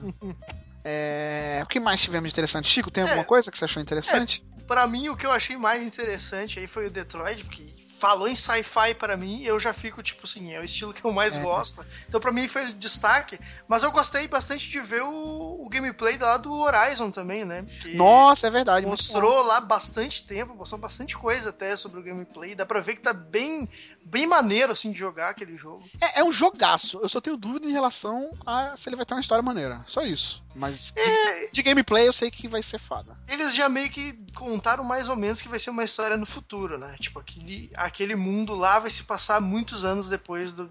É, no futuro, assim. Então, mas não deixaram muito claro mais coisas sobre a história, então. Verdade. Ah, sabe um jogo que eu também achei interessante, não sei se vocês acharam? Foi aquele Wild do Cara, ah, eu caguei sim. pra esse jogo. Eu caguei. Você cagou? Caguei, cara. Eu achei, eu achei interessante, cara, o negócio de você controlar os animais, cada um ter a sua habilidade diferente. assim. Então, é ele, eu vou chegar na onde eu ia falar. Agora nós também temos a data do No Man's Sky, né? Na verdade é em junho Uhum. do ano que vem, vai sair, né? É, essa data de junho aí vai ser a data que eles vão anunciar o novo adiamento do jogo, que vai ser adiado pra É, outro. então, mas já tá rolando os boatos tá tendo um é. monte de problema realmente no desenvolvimento do jogo. É. Isso. Mas enfim, é, é o mesmo problema desse Wild, é o problema que eu tenho com o No Man's Sky. No Man's Sky, porra, bonito, legal, porra, que ideia legal, vamos visitar inúmeros planetas, não sei o que. Mas pra quê? O Wild é a mesma coisa. Pô, você vai virar, vai entrar na garça lá, você vai ser a garça, e não sei o que, depois você sobe no urso e mata a tribo lá, não sei o que. Mas pra quê? Tá ligado? Ah, mas Essa é a deve- questão. Eu acho que o No Man's Sky sofre até disso que tu falou aí. Além do fato de, de eu achar que ele é algo muito ambicioso porque, porque dá pra fazer hoje, entendeu? tem isso aí. Mas esse Wild eu achei, tipo, mais simples, assim, a proposta dele. Eu acho Tu que é um xamã, né? Um... vai ter algum motivo pra te fazer aquilo. Não vai ser, tipo, genéricozão, assim. Ah, vai lá e mata e... O e que eu vi, eu achei meio. Assim, tudo bem que o jogo tá no início do desenvolvimento, né? Tá até meio feio e tudo. Mas eu Aham. achei meio assim, ah tá, beleza. Aí eu vou entrar na águia, meio que. É, eu não controlar ela. achei, meu Deus do céu, olha só que coisa fantástica que eu quero jogar agora. Eu achei bacana a proposta. Acredito que o É, jogo vai ser então. bom, mas não é, não diria que isso que é ruim. Esse é exclusivo, né? Esse é Esse é. é. exclusivo. Exclusivo do. exclusivo. Eu acho que é pelo potencial, assim, que eu gostei. A Isso, ideia é. é, boa e tal, tipo, é Sim. diferente. E vamos ver o que, que vai sair daí. Ainda não dá pra dizer se vai ser bom ou não, mas chamou a atenção, sabe? Entendi. Sim, sim. Entendi. Muito óculos, né? Muito óculos. Muitos Esse- óculos. É, esse, o óculos lá, mano, tipo, foi a coisa que meio que chamou a atenção para algo negativo. Eu achava que, tipo, tem um potencial muito gigante, mas os jogos que eles mostraram lá foi meio que decepcionante, assim, ver que era só uns jogos de bat- Battle Arena, assim, achei É, é o começo, né? meio qualquer coisa É o lá. começo. Mas eu tenho uma dúvida, eu testei o óculos lá na BGS, achei incrível, realmente é algo revolucionário. é, isso pode redefinir o que é os games e tudo. Porém, eu pensando friamente, eu acho que tem grandes chances de fracassar nos games. É. Por quê? Porque ele vai sofrer do que sofreu os periféricos, como o Kinect, como eh, tudo, todos esses periféricos que surgem, são legais assim, né, a ideia inicial, mas ele precisa de desenvolvimento, tá ligado? Ele precisa ter jogo pra ser algo cabível pra nós jogadores termos, porque isso vai ser caro. Não vai pensando Sim, que isso vai ser barato. E se você, você não vai comprar um bagulho desse, como a galera comprou o Kinect, só pra jogar jogo de dança, ou pra em um ou outro jogo você poder falar algumas frases no meio do jogo, tá ligado? Uhum. Você quer jogo Mas- que aquilo seja usual. É. Porém, é o ciclo. Pra empresa fazer algo em que aquilo é usual, ela não vai desenvolver aquilo pra meia dúzia de pessoas. Ela vai desenvolver pra um- uma base grande que tem óculos. Então vai ficar essa briga de Ah. gato e rato, tá ligado? É, Pouca eu gente acho vai que ter e pouca empresa vai fazer. talvez nos games até tu não esteja tão errado. Talvez ele meio que caia. Mas isso é uma parada, tipo, muito além Não, dos games. Vai, muito além dos games, concordo. Já tem vídeo no YouTube em 3D, entendeu? Que já, tá, já dá pra ver que isso vai se encaixar muito bem pra, pra ver o vídeo. Sei lá, eu acho que. Tem um exemplo Talvez é o- não faça. Não seja o supra-sumo do, do, do, do uso, aquilo ali nos games. Vocês viram que o DLC do Until Dawn, que é um jogo que tá sendo muito elogiado também, vai É. sair pro VR, porém vai ser um on Rails, né, cara? Vai ser um chute, É. tá ligado? Tipo, isso é muito caído, tá ligado? Ah, sim. Sim. Muito verdade. caído, entendeu? É, é isso que eu me questiono. Tipo, a, a ideia é boa, o periférico é bom, testei, achei fodástico, mas o que, que a gente vai ter pra ele, tá ligado? O que, que eu vou ter que comprar ele? Tipo, caraca, esse jogo eu preciso ter o óculos para. Não sei se vai ter isso, tá ligado? Porque. Não, vários jogos vão ter suporte a ele, né? O Gran Turismo Sport lá que o pessoal anunciou, o Tekken 7. Então, mas lembra que o Kinect também vários jogos iam ter? aí ah, o Forza vai ter. Exato. Mas aí o Forza é tu Exato. entrar no carro e olhar ele por dentro com o Kinect, tá ligado? Tipo, se mexer o rosto assim. É só isso. É- eu quero saber, tipo, um jogo que, que nem o Eve Valkyrie lá que a gente joga lá. E, pô, é fodástico, concordo. Muito maneiro. Uhum. Quais Que nem o jogos. PT, que nem o PT. É, quais jogos eu vou jogar com o VR e eu preciso do VR, então vou ter que comprar ele, tá Isso. ligado? E não Existe a ter um diferença suporte, de um é. jogo para o VR do que um jogo que tem suporte ao VR. Sim, porque o bagulho vai ser muito caro, tá ligado? É uma experiência maneira, mas eu não sei se vale a pena eu pagar. No Brasil vai dar uns dois mil reais esse óculos, cara, certeza. Ah, cara, eu acho que uh, esse play do PlayStation especialmente, ele tem grandes chances de ser fadado ao fracasso mesmo. Eu acho que o Oculus Rift ele tem mais possibilidades Tá do PC, né? porque é pra PC, aí você consegue usar em coisas diferentes, tipo pornografia que vai salvar essa porra, né? Isso vai. Isso vai. Todo mundo vai querer isso. Vai ser sucesso isso aí, cara. então, tipo, mas no PlayStation, né? é, ainda com a Sony, a Sony costuma ter um tratamento meio bosta com os periféricos dela, vídeo Vita e a câmera e o PlayStation Move, tudo mais que eles lançam, aí tipo três meses depois não dão mais suporte nenhum. E É, eu morre. acho que o PlayStation VR vai ser um pouco diferente. Eu tô, eu tô sentindo que ela tá dando uma atenção maior, assim. Não sei, vamos ver. Tomara, né? É. Mas foi a mesma coisa pro Move, lembra? Tipo, Uhum. toda conferência que a Sony fazia, tinha alguém fazendo coisa pro Move. Hoje em dia o Move não serve pra bosta nenhuma, velho. Até a câmera do PS4 lá, PSI, eh, quem comprou isso usa pra quê? Pra nada. Tem- Verdade. É É. foda. É, eu de- eu acho que o que teve de legal, legal mesmo foi isso, é, de diferente. Ah, fico até me questionando o que, que vai ter na PlayStation Experience, né? Que é em dezembro. Porque a Sony já jogou algumas. mostrou algumas cartas dela agora, né? Então, não sei se ela vai repetir isso. Ou se ela ainda tem novidades pra ser mostrada, né? Vamos ver. É, tomara, né?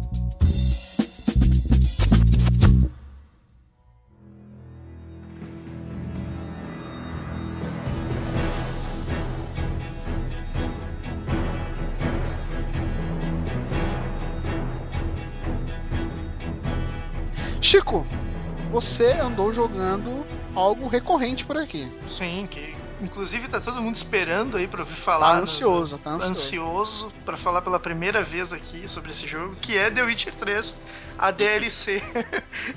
a DLC do The Witcher 3. Que, cara, tipo. É Heart of Stone, né?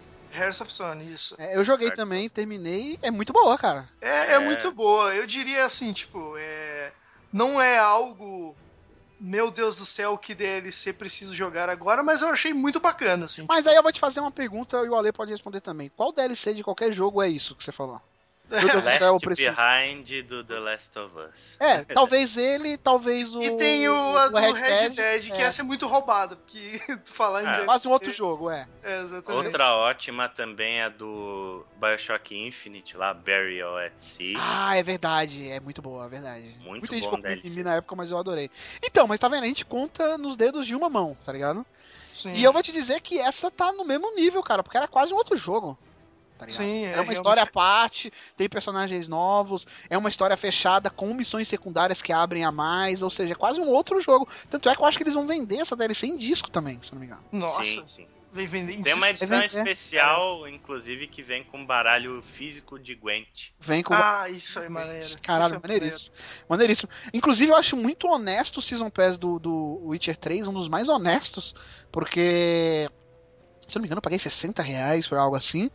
Ter esse jogo, porque é 10, 12 horas de duração, sem fazer as Hum. missões secundárias, que é um outro jogo, e vai ter a outra DLC com 20 horas. E se nessa eu Não, acho muito boa, eu imagino a próxima, tá ligado? E já tem uma cacetada de missões e capas e roupas Sim, novas a que mais. saiu. A mais lá. Eu entrei pra baixar essa DLC e tem, cara, eu- sem mentira, umas 10 missões. É, umas 10 missões lá pra baixar ainda que eu nem tinha visto, entendeu? Tá tudo lá Eu pra- parei, eu só joguei a Só DLC e fiz umas duas missões secundárias, porque senão eu só jogo isso, tá ligado? E tem outros jogos pra jogar.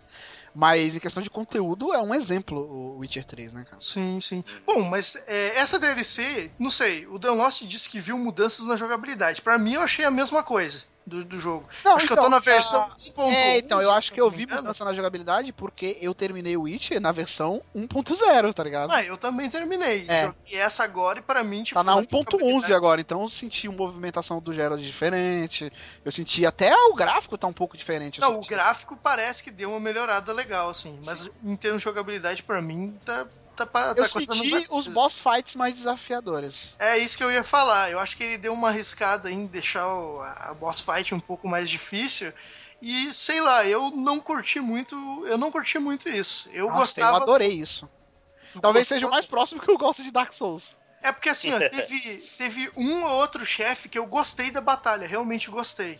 Não posso falar aqui, senão vai ser spoiler. Hum. Mas teve, acho que o, o boss final e um boss que tem no meio do jogo lá, que até tu consegue a arma dele depois. Isso, isso foi bem bacana, que a arma dele tem um efeito quando ele tá lutando contra E regenera sua energia, né? Isso, é. E depois quando tu pega, tu faz a mesma coisa com a arma dele. É muito bacana isso. Essa boss fight eu achei legal, mas teve algumas no início ali que eu achei meio caído, assim. Porque, É, tipo, O que eu achei mais legal é que, assim, no jogo original, no Witcher 3, é, eu achei, eu fui até condenado no grupo que a gente tem, porque eu achei as batalhas fáceis. Eu não vi desafio de batalha no Witcher. É, ele não tem desafio, ele tem alguns pontos só. É, ele tem alguns, que, algumas batalhas que te dá mais trabalho, mas nada que, tipo, você vai morrer duas, três vezes. Eu não, não fiz isso, não, não senti isso no jogo. E, e ele tinha uma coisa que é o quê? Que é bom e ruim ao mesmo tempo, assim, depende do seu perfil de jogador. Por exemplo, ele te dá várias opções, né? Você pode ir na porradaria, na espada, você pode usar as magias, você pode usar poções. E no Witcher 3, mesmo você tendo que fazer lá, sei lá, o cara é um necromancer, então eu vou fazer um óleo pra ter mais dano nele. Uhum. É só isso que você podia, mas você podia usar as magias, você podia usar. Tudo que você podia usar, você conseguiria. Você é, é muito aberto, você consegue passar deles de várias maneiras. Da maioria dos inimigos do Witcher É, 3. Nesse isso- agora, não. Nesse é, agora isso- você exige uma estratégia muito maior, eu achei, cara. Isso é uma crítica que eu tenho, porque o jogo ele te exige que tu tenha uma estratégia, mas ele não te abre espaço pra te ter uma estratégia, para te planejar, entendeu? Porque Sim, você tem que achar a Por- estratégia que precisa. É, por exemplo, assim, tipo, se eu tô jogando Dark Souls, eu morri num chefe, eu volto lá na Bonfire e eu posso reformular tudo que eu quiser. Posso trocar equipamento, posso é, ir farmar e voltar, pegar uma arma melhor, melhorar alguma coisa e tentar de novo. No The Witcher, cara, tu acabou uma batalha, tu começa exatamente naquela batalha e não Ah, consegue entendi. mexer em algumas coisas da habilidade. Por exemplo, assim, ah, eu queria usar o sinal de fogo aqui. Ok, mas tu tá no meio de uma batalha que o jogo acabou de, de dar respawn aqui, tu não vai poder upar o sinal de fogo, mesmo tu tendo habilidades lá, entendeu? Ou, ah, eu quero, sei lá, quero catar uma arma melhor, quero ir lá arrumar ela porque ela tá meio quebrada. Ele não te dá a opção de tu melhorar É pra enfrentar o, a batalha, o load entendeu? dele já volta na batalha. já volta na batalha. Isso que me incomoda, porque eu não consigo pensar, tipo, eu não consigo fazer uma estratégia. Eu tenho que me virar ali com o que eu tenho, entendeu? Eu não consigo nem é, pegar vida, por exemplo. Se eu gastei tudo minha vida na última batalha, quando eu for nessa, eu vou ter aquilo ali e se vira com isso aí, entendeu? Tu vai ter É, que dar um assim, jeito eu, eu gostei porque, por exemplo, o Sapo, que é o primeiro chefe logo no início do DLC, Ah, É, eu, eu morri nele umas três vezes até eu entender que, calma aí, eu não posso chegar e dar espadada nele de perto e tudo. é, Isso não funciona nele. Ter Uhum. certeza disso. Então ele exigiu que eu me readaptasse a minha estratégia. Agora eu vou upar isso É. aqui, vou usar aquilo ali. E no Witcher 3 eu não percebia isso, cara. Eu achava que a estratégia era muito ampla. Você podia matar de longe, matar de perto. Isso, é. Quase Nesse tudo. aí. Ah, Nesse não. Vou fazer uma perguntinha. Tem como você dar quit na missão, por exemplo? Tipo, Tem. se eu tô no chefe e tô agarrado ali, não consigo passar, eu consigo sair da missão e começar de novo? Se eu não me engano, É, tem. Tem sim. É, é uma bosta, mas pelo menos dá pra você mudar a estratégia Então, assim. tem, mas eu vou te falar que eu não senti isso que o Chico sentiu de. Ah, mas aí eu começo de novo e não consigo. A vida você consegue regenerar com os itens. E o Que máximo. itens, que itens tu consegue? Se tu Porra. gastar o que tu tem ali, tu não consegue mais, cara. Tipo. Ah, não, é, se tu gastou, mas tem as poções que você pode usar. Ah, não sei, mano. Tem as Eu poções achei- que regeneram a vida e Eu tudo achei mais. meio caído isso aí. É, Mas é mais gosto, assim, pro estilo de jogo. Eu achei melhor. Isso eu achei É melhor. porque, assim, ele é bom, só que eu, eu tava acostumado que, que ele não tivesse nada disso, entendeu? Isso eu, exige também de você É. que você use os elementos do jogo. Porque no, no Witcher 3 você pode usar só o Igni e o, e o que lê a mente lá do cara lá que paralisa ele, do começo ao fim. Se você quiser. Você pode usar aquilo ali, que a maioria dos monstros inimigos, aqui, ou um ou outro serve pra dar dano, tá ligado? Você acaba o jogo Uhum. assim. E agora não, agora ele vai te dar uma estratégia maior. É claro que ficou mais limitado, eu concordo, ficou mais limitado, mas eu, eu curti esse estilo. Tornou mais desafiador pra mim. Me deu muito mais trabalho nessa DLC, as boss fights. É, bom, eu não sei. Eu achei algumas boss fights muito bem feitas, mas, tipo, tem a, tem a, a, a segunda boss fight lá, que Mago, eu né? achei. Do Mago. Essa Muito boss boa. fight, cara, eu achei muito boa. tu achou boa? Eu achei legal, assim, o conceito, mas eu, eu tive que lutar com. fazer aquela batalha em modo trapalhões, assim, sabe? Tipo, tentando lurar os caras que estavam ali, tentando puxar um para pro outro é, sair de perto da galera, porque eu não conseguia arrumar. Sim, Enquanto eles isso, são mais inteligentes, jogando eles estão te flanqueando. No Witcher 3 eles não faziam isso. Ah, não sei, mano. Eu achei Esse do mago mesmo, você pode reparar, se você ficar 5 segundos parado no lugar, eles não vêm pra cima de você, eles, eles fazem um círculo em você e é ali você tá morto. Se eles fizerem um círculo, acabou o jogo. Não, eu achei maneiro, mas eu achei que eles meio que exageraram na dificuldade. É, pode ser, pode ser. O que eu sentia é que, assim, eu sempre queria saber a história de The Witcher. E isso eu conseguia fazer no jogo. Eu queria. Uhum. Tipo, aconteceu um fato aqui, eu vou até lá e eu não era Você não travado. Empacava, né? Você não empacava. É, isso. E nesse, tipo, teve batalhas que eu ficava uma hora lá batalhando até conseguir passar. Verdade, isso aconteceu mesmo. Teve batalhas isso que eu era, isso, isso é uma coisa que me incomodou, mas ok, a batalha ela tá, tá de boa, dá para fazer, entendeu? Mas é, mudou do que era o jogo antigo, né? Ah, é falou, você falou da história, eu já vou dizer aqui que eu fui um crítico do Witcher 3 da história principal, muito hum. porque as histórias secundárias são incríveis, né? As Sim. missões secundárias. E eu vou te falar que a missão dessa DLC eu achei melhor que a missão principal do Witcher, cara, porque ela é divertida, ela é enigmática, tá ligado? Uhum. Apesar do final dela eu achar meio, ah, não, foi tipo, ah, acabou, sério. Mas, como o Ale falou, a jornada foi incrível, cara. Ela tem partes é. mega traçadas. É que ela é... tem partes que você fica, calma aí, cara. É... De que lado eu fico, tá ligado? Desse cara sim, ou daquele? Sim. Porque todo mundo é enigmático, todo mundo tem segredo e tudo mais. É, eu, eu curti, cara. Ela, ela colocou excelentes personagens, inclusive. Excelentes, um, cara. E um personagem que é o melhor personagem do jogo pra mim. Eu diria que, que do Witcher 3, de todos. Assim, Exatamente, cara. O cara é muito legal, assim. E é um cara morto, só vou dizer isso. O cara já morreu e ele é o melhor personagem do jogo. É, é incrível, cara. Muito é bom. É incrível, realmente. Inclusive, é o melhor casamento que eu já vi nos games onde ele participa. É, jogo. essa parte da festa foi, tipo assim, o top, assim, dessa DLC. Foi a parte que eu mais gostei. A parte que valeu a pena de jogar Sim, foi por essa cara, parte. Muito bom. Porque ele é muito maneiro. ele não vou dar spoiler, mas o que ele faz no casamento, cara, é, é hilário. É muito legal. Muito é legal. muito legal, realmente. É... Mas, cara, recomendo. Não sei se você recomenda, Chico. Recomendo. Não, eu recomendo também. Mais quem jogou o Witcher 3 e gostou, cara, é obrigatório. Eu, se eu for o cara, eu já compro o Season Pass, porque a CD Projekt, não, não, duvido que eles vão cagar na outra DLC, eles vão fazer é, algo, qualquer coisa. Sim, e ele não acrescenta muito no jogo principal, mas ele te dá algumas pitadas, assim, tipo, é, um, personagens que tu encontra e ele te conta um pouco mais sobre o background de, da história, sabe? Não é, meu Deus do céu, tô aprendendo muita coisa nova, mas tem algumas coisinhas, assim, ainda que tu, que tu consegue, é, que consegue agregar na história do, é, do jogo original, no caso. Ele né? tem umas 10 horas mais ou menos a DLC e a história dele é bem contada assim. Ela não tem barriga, por exemplo, ela não tem partes que tu fala, ah, tá enrolando, não sei o que. Ela vai bem uhum. direto. Bem direta. É, né? é, porque normalmente DLCs tem 4, 5 horas de duração, né? Uhum. Essa tem 10, eu pensei, puta, será que vai ter alguma barriga? Vai ter. Ah, vou ter que rastrear isso, aquilo, perder bom tempão? Não, Sim. foi bem, bem de boa. Uma crítica que eu tenho é que esse jogo, eu, eu senti, tipo assim, eu sou o cara que quando alguém fala, ah, tal jogo é bugado, eu digo, cara, eu joguei esse, tal, esse jogo e para mim foi liso, entendeu? Ele ainda tem que nem, que nem teve muita gente falou de Watch Dogs, não sei o que, eu joguei Watch Dogs, eu acho, na pior versão que teve, que eu joguei no Xbox 360, né? Uhum. E foi liso para mim. E o The Witcher, cara, eu tive três bugs assim, e um é. deles foi crucial Travou na, meu videogame. do jogo, cara. Isso é, então, no final, no final do jogo, pro Ale que não jogou entender, ele te dá a última missão, ele fala, vá até o lugar que é a última missão do jogo e acaba.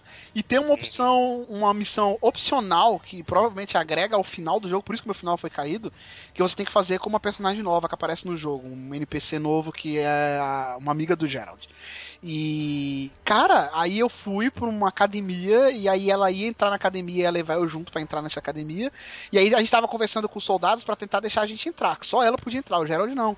De repente, cara, o jogo bugou, assim, os soldados ficaram todos tortos, assim, aí eu fui mexer o Gerald travou o jogo. E travou o videogame, cara. Travou o videogame. Nossa.